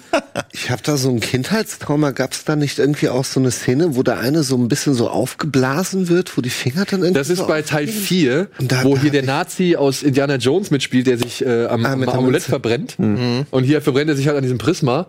Und dann werden sie am Ende versuchen, sie halt mit diesem Prisma Cody Jack zum Supermenschen zu machen. Ja. Und dann siehst du so, wie so sein Finger irgendwie Da auf einmal so aufgeblasen wird. Und er Angst selbst, als Kind. ja, und er selbst halt plötzlich so richtig der Muskelmann ist und keine Ahnung. Und ach, ich liebe diese Filme. Ja. Also wir haben sie ja auch bei Game One, glaube ich, äh, 10.000-fach als Minimats benutzt. Aufgrund der eben der schönen Synchronisation. Aha, du bist also ein Wachmann. Und warum glotzt du denn hier durch die Gegend? Du sollst doch ein Wachmann sein und kein Glotzmann. Und ach, das war ganz schöne Sachen. Ey, ist super. Frei übersetzt. Ja, frei übersetzt. Ja. Eins, zwei, drei, vier und fünf gibt's inzwischen, glaube ich, in sogar einer schönen Sammelbox, obwohl den fünften kann man eigentlich fast schon ein bisschen außer Acht lassen mit dieser Terrakotta-Armee. Das hat irgendwie keinen mehr interessiert. Aber ich glaube, also Aber zu Haag, ne? Immer wieder schön mit am Start gewesen, so. War da Produzent? Der war auch oder? Produzent am Start und taucht Und- halt auch hier ja. und da mal wieder in einer kleinen Rolle auf. Ja, und macht halt jetzt immer noch mega Filme. Zu. Haag? Also, ja, Mhm. Detective D, mega. Ja, Detective D, okay, aber, so Aber auch Dragon Tiger Gate, boah, Oh, na ja. oh, komm. Ja, aber der war auch schon wieder schön aufwendig. Interessantes Szenario. Also jetzt nicht der Überfliegerfilm, aber Detective D, als ich den Sieges gesehen habe, auch dachte, okay, das wird so ein kleines, lahmes Ding, so ein bisschen Sherlock Holmes aus China. Und dann war das so ein krasses Teil. Ich meine, da wird ein Pferd unter Wasser eingef äh, ein Pferd eingeführt, das, Ganze, was so ein Klepper ist. Und dann wird so gesagt, ja, an Land ist das nicht so gut, aber unter Wasser ist das Pferd richtig gut. So ein Foreshadowing, also wie absurd das ist. Und dann muss er halt mit dem Pferd unter Wasser dann noch irgendwann lang reiten. Und man denkt so, okay. Der Also, Detective? D. Aber da fand ich so, so Sachen wie Mojin zum Beispiel Besser? fand ich ein bisschen beeindruckender. Echt jetzt? Obwohl, also, also ja, das ich meine, ich habe tatsächlich nur den ersten Detective D gesehen, mit dem Turm ist der, ne? Achso, ja, der zweite ist der gute. Okay, dann muss Also der bessere. Die sind alle drei mega. Also kann ich sehr empfehlen, mal einfach am Wochenende nimmst du dir mal neun Stunden Zeit, guckst die am Stück. Und dann weißt du auch. Ich erinnere mich nur an Knockoff mit Jean-Claude Van Damme, den fand ich ganz geil. den fand Der letzte Film von Chalk, den ich gesehen habe, war ähm, The Blade. In den 90ern. Also du sagst, wie heißt der? Cho-Hawk? Chohawk. Du sagst Zu-Hawk? Zui Haag. Ich habe auch Haag. Zui Haag immer gesagt, Ja, aber ich So glaube, steht's halt auf der VHS-Kassette, ne? Ja. Cho-Hawk. Da steht Zui Haag. Zui Haag. Aber heißt tatsächlich Joe Hawk. Joe so. Hawk. Joe Hawk. Joe Hawk. Joe Hawk. Hawk. Joe Hawk, der, der Regisseur von Lion. Okay. Aber es gibt ja nicht nur den Klamauk, den modernen Klamauk, nee, nee, das ist altmodisch. Es gibt ja nicht nur den Klamauk Eastern, sag ich mal so, sondern äh, du hast noch einen schönen äh, kleinen, sag ich mal, chinesischen Film am Start, der jetzt auch schon, glaube ich, vier oder fünf Fortsetzungen inklusive Spin-offs mit sich gebracht hat. Hm? Ip Man hatte ich noch. Ach, Habe ich ganz vergessen. Stimmt. Ja, Ip Man. Ähm, als äh, ehemaliger Wing Chun ähm, äh, Practitioner eben. war ich natürlich sehr gespannt, weil ich mich sehr oft Ja, ehemalig, weil jetzt ist man nur noch Theoretiker. Weil ich ja natürlich ähm, mich schon vor seinem äh, Gemälde häufig verbeugen musste. Da ist er Ip Man so wirklich aus. Ähm, war ich sehr gespannt. Donnie Yen natürlich äh, immer eigentlich äh, ein Gucker wert. Und da was mir halt bislang immer so gefehlt hat, war äh, ein Film, also es wurde natürlich immer angedeutet, man wusste, dass Bruce Lee von Ip Man die äh, Wing Chun Technik erlernt hat, dann weiter ausgebaut hat zu Jeet Kune Do. Äh, bei Dragon, die Blue, Bruce Lee Story, wurde das auch, äh, gab es auch so eine kurze Montage, wo er mit Ip Man trainiert und die und die Wing kurz. ja und die Wing Chun Form äh, macht. Aber es gab noch nie so einen richtigen Wing Chun Film, finde ich, der auch äh, einigermaßen modern inszeniert wurde. Ip Man war so ein bisschen der erste und ähm, handelt äh, natürlich von dem äh, Leben von Ip Man lange bevor er Bruce Lee trifft, also als er selber noch jung ist. Ähm, ist natürlich auch ein bisschen Quatsch, der Film. Er, er spielt auch während des ähm, zweiten, oder nee, wegen des Japan. Während der japanischen Besatzung. Genau, wegen der japanischen äh, Besatzung. Und ähm, darum geht es eigentlich. Man muss wirklich sagen, dass man den Film in der Regel eigentlich guckt wegen den Action-Szenen und die haben es auch einfach in sich. Er hat teilweise wirklich fantastisch choreografierte ähm, Prügelszenen, die ähm, natürlich sehr glorifizierend Ah, sind für ja. Wing Chun, aber das hier eine äh, Kampfszene gegen, glaube ich, 30 Karatekas, ähm, die er wirklich im wahrsten Sinne des Wortes in die Matte prügelt. Ähm, das ist absolut sehenswert. Es macht einfach Bock. Es ist super hier. Da sieht man, er haut ihn einfach mit den sogenannten Kettenfaustschlägen äh, in die in die Matte rein. Und ähm, ist super inszeniert, war super erfolgreich. Ich glaube, einer der erfolgreichsten Filme überhaupt der letzten Jahre, der dann noch irgendwie 20 Spin-offs, drei weitere offizielle Teile, dann noch diverse nicht offizielle Prequel, Teile, Sequel, Prequels, Sequels. bla, bla. Irgendwie jeder zweite Film, äh, der mit Martial Arts dann wurde irgendwie Ip Man genannt. Und ähm, das spricht eben auch nochmal dafür, wie erfolgreich dieser Film war. Der zweite ist auch noch okay. Ich finde, äh, ich weiß nicht, ich habe dann noch den dritten und noch einen Spin-off geguckt. Die Der fand ich dritte beide ist mit nicht mehr Mike so. Tyson, den fand ich jetzt nicht mehr ganz so stark. Ja, der ist dann schon, da, da geht's dann langsam wirklich in die äh, Quatschrichtung. Aber der erste Ip Man ist äh, inszenatorisch schon wirklich eine Wucht und hat mit die besten Kampfszenen, ähm, also wirklich Handkantenschläge. Obwohl ich mag den zweiten auch noch. Ich, Ja, der zweite ist auch gut. Von wem ist der erste? War der. Regie geführt, Wilson Yip. Ah, Will Snip. Ach, come on, Memo, das nimmt doch jetzt keiner ab. Doch, Will Snip. Ist, ist so ein Urgestein. Ja. Oder? Der ist doch so, hat so Ich, einen. ich, wollte, ich dachte, ich kann den Bluff Karlen, das ist schon, ich glaube. Aber Eddie, jedes Mal, wenn du so von so Kampfsport erzählst, mal, merkt man voll, dass du aus Frankfurt bist. Weil ich hab, ich hab Friends in Frankfurt und die sind auch so, hey, ich geh trainieren, ich mach da Kampfsport und so. Als ob ich gerade, ey, ich so, geh ja, trainieren das ist so gesagt hätte. So Frankfurt Kampfsport. Ja, ja, Ja, ich kann nichts dafür, dass das so heißt. Leute, ich, äh, was soll ich sagen? Ich finde aber Kampfsport ist, also erstens mal ist äh, Wing Chun äh, kein Kampfsport, sondern ein Kampfkunst, das ist ein großer Unterschied. ähm, zweitens ist, ähm, finde ich natürlich ja. auch äh, Kampfsport sehr, in, äh, schon, fand ich schon immer, habe ich schon eine Leidenschaft dafür gehabt, sowohl es zu pr äh, praktizieren als auch zu verfolgen. Hast du wirklich praktiziert? ja. Ja, ich, ich, ich greife dich unten auf den Move dann an nach der Sendung. Ja. Ja. Okay. Aber nur verbal. Ähm, übrigens sehe ich gerade Ip Man 4 The Finale. The Fi Finale, Scott Atkins und Donnie Yen. Habe ich den nicht neulich geguckt? Hatten wir da nicht noch telefoniert, Nee. ob ich den gucken soll? Der kommt erst im Dezember raus. Was habe ich denn da erst. geguckt? Dieses Spin-off? Du hast, du hast doch irgendwas gefragt von wegen Dings, oder? Wegen Scott Atkins, oder nicht? Nee, ja, das war, äh, verwechselst ja zwei Sachen, die überhaupt nichts mehr. Nee, schon was mit Ip Man, der neulich im Kino mal lief, so einen Tag. Ach, lang. du meinst den, ach, du meinst den Warrior Z versus, ja, den kann man sich aber angucken. Ja, der ist ja, tatsächlich nicht, auch der ist nicht okay. verkehrt. Ich fand zum Beispiel diesen, diesen Kampf über diese Reklameschilder, den fand ich ziemlich cool. Ja, ja, also das ist auch das Einzige, woran ich mich noch erinnere. Also war halt so gucken, gut finden, schnell. Aber das war dann keiner aus der Donnie Yen-Reihe. Nee, nee, der hat mit nee, Donny ach aber nee. der spielt mit einem, äh, ich glaube, gegen den kämpft er im dritten Teil und der hat jetzt seinen eigenen Film gekriegt. Und der ist aber trotzdem nicht verkehrt. Aber da ist doch auch Ip Man. Irgendwas mit Ip Man Ja, die können natürlich, es ist ja Genau. eine, eine echte Figur, also sie können sich natürlich nicht den Namen dieses Menschen sichern, aber die Wilson Yip-Reihe hat drei Teile bislang mit Genau. Donnie Yen Und und, jetzt kommt der vierte, der ist auch wieder mit Donnie Yen. Und es gibt halt Auch dieses Spin-off, wo halt einer aus dem dritten Teil jetzt äh, ein geläuteter Mensch ist und jetzt halt versucht, ein besserer Mensch zu sein und dann ebenfalls kämpfen muss und so weiter. Der ist aber nicht verkehrt. Der ist wirklich nicht verkehrt. Oh. Aber, ja, wir sind ja schon fast wieder am Ende der Sendung. Wir werden, wenn ihr Bock habt, werden wir das gerne nochmal vertiefen.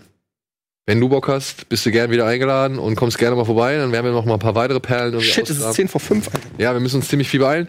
Aber das Ding ist, Was ist denn mit den Geschenken? Oh. was, ah, okay.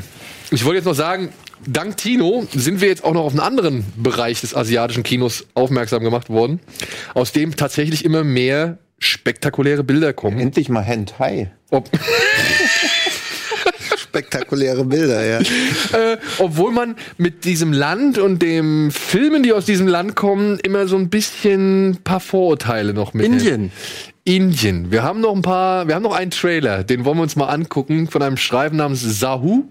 Den hat Tino uns äh, schmackhaft gemacht und ich muss sagen, anhand dieses Trailers, ich habe echt Bock, diesen Film zu sehen. Ich Ja, hoffe, also für alle, denen Hobson Shaw zu bodenständig ist, ist da genau das Richtige. Ey, das ist auch von. T-Series, die gegen Pew PewDiePie sich diesen Battle geliefert haben mit den meisten Abonnenten. Aha. also äh, geht auf jeden Fall gut ab. Vielleicht können wir den mal so ein bisschen im, Halbvollbild zeigen oder so. Und ansonsten würden wir uns noch mal sch- ganz schnell bei Jürgen bedanken. Jürgen. Jürgen, Jürgen hat uns ein dickes, fettes Paket geschickt. Unter anderem mit diesem feinen Film hier. Story of Ricky habe ich schon. Oh, Straßen in Flammen. Cool. Der ist doch nicht, der ist doch. Ach so, der ist auch. Aber dann Aber gibt das es ist die geschnittene Variante. eine unsterbliche Liebe. Classic. Classic. Diesen hat er mir sehr Pale empfohlen. Pale, Pale Flower. Flower ist gut. Ja. Ja, guter Film. Vorsicht mit Straßen in Flammen. Ich glaube, das ist so eine 4 zu 3 Version und nicht das Originalformat. Okay. Dann hier noch äh, Blind Woman's Curse. Auch gut. Er hat noch eine fette Spezialedition zu? Battle Royale mitgeschickt. Ja, auch da verdorbene Jugendliche aus Japan ohne moralischen Kompass. Und die komplette Satoishi-Box. Auch sehr gut. Guck. Ja? Guck. Also Äh, Jürgen, Ja. Jürgen, ein Connoisseur. Jürgen, ja. vielen, vielen Dank an dieser Stelle. Das ist der blinde Samurai. ja, genau. Nee, der Jürgen. Zuletzt, Ja. zuletzt erfolgreich verkörpert durch Takeshi Kitano. Ja. Ach, Im die, exakt die gleiche DVD habe ich auch. Aber jetzt wollten wir uns ja mal gucken. Hier, guck jetzt mal an, Eddie. Ah, war schon die Szene, wo er den Typ aus dem Auto reißt? Guck mal, da stürzen Hochhäuser ein. Das Hochhaus stürzt, das ist auch nur ein Ablenkungsmanöver. es ist nur ein Ablenkungsmanöver. Und im obersten Stockwerk von dem Hochhaus ist nämlich ein Safe, aber den müssen sie in den Keller bringen, also wird das Safe einfach durch jedes Stockwerk von dem Hochhaus durchgesprengt. Guck dir's an. Parts hier, Transformers ist ein Scheiß dagegen. Das sieht echt spektakulär aus. Ja. Also wirklich, ne? Das kann mit Action- Fast and Furious und so kann das Ja. echt Es gab mithalten. doch auch mal so ein, war das nicht auch ein indischer Film, Und wo das, der Typ so ein Finale Cyborg ist, der dann so aus der, den Armen Ja, ja, werden genau. so 20 Maschinengewehre und Das sowas? ist so ein Robot. Da gibt es Ja. auch den zweiten. Der zweite Teil ist auch mega gut. Und Ja, das ich das glaube, wir müssen uns jetzt mal noch ein bisschen intensiver mit dem indischen Kino auseinandersetzen, weil ich guck dir das an, Alter. Und natürlich hat er zwischendurch auch wieder Szenen, wo man so denkt, Alter, das ist ja der Wahnsinn. Aber singen und tanzen die da auch? äh, einmal. Aber es bindet die Handlung auch rein. Auch diese Tanzsequenz ist halt mega krass inszeniert. Also natürlich denkt man dann so, puh, okay. Aber super inszeniert, sieht genauso aus wie ein Hollywood-Blockbuster und jedes Jahr werden die Effekte halt auch noch besser. Also der kann jetzt, finde ich, dafür, dass Hobson Shaw jetzt auch nicht so die geilsten Effekte eigentlich hatte, finde ich den auf gleichem Niveau wie Hobson Shaw.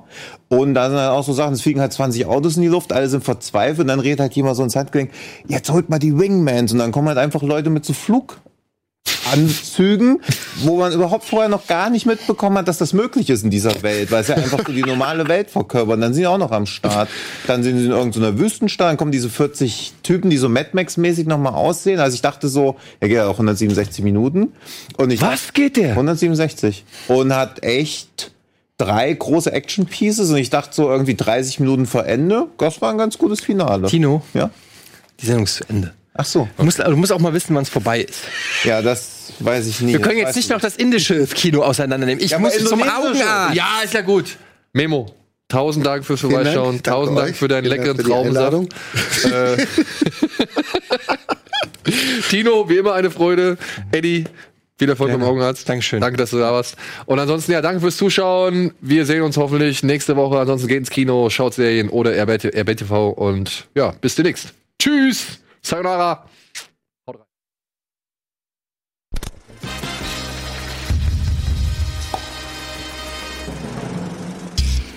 Diese Sendung kannst du als Video schauen und als Podcast hören. Mehr Infos unter rbtv.to/kinoplus.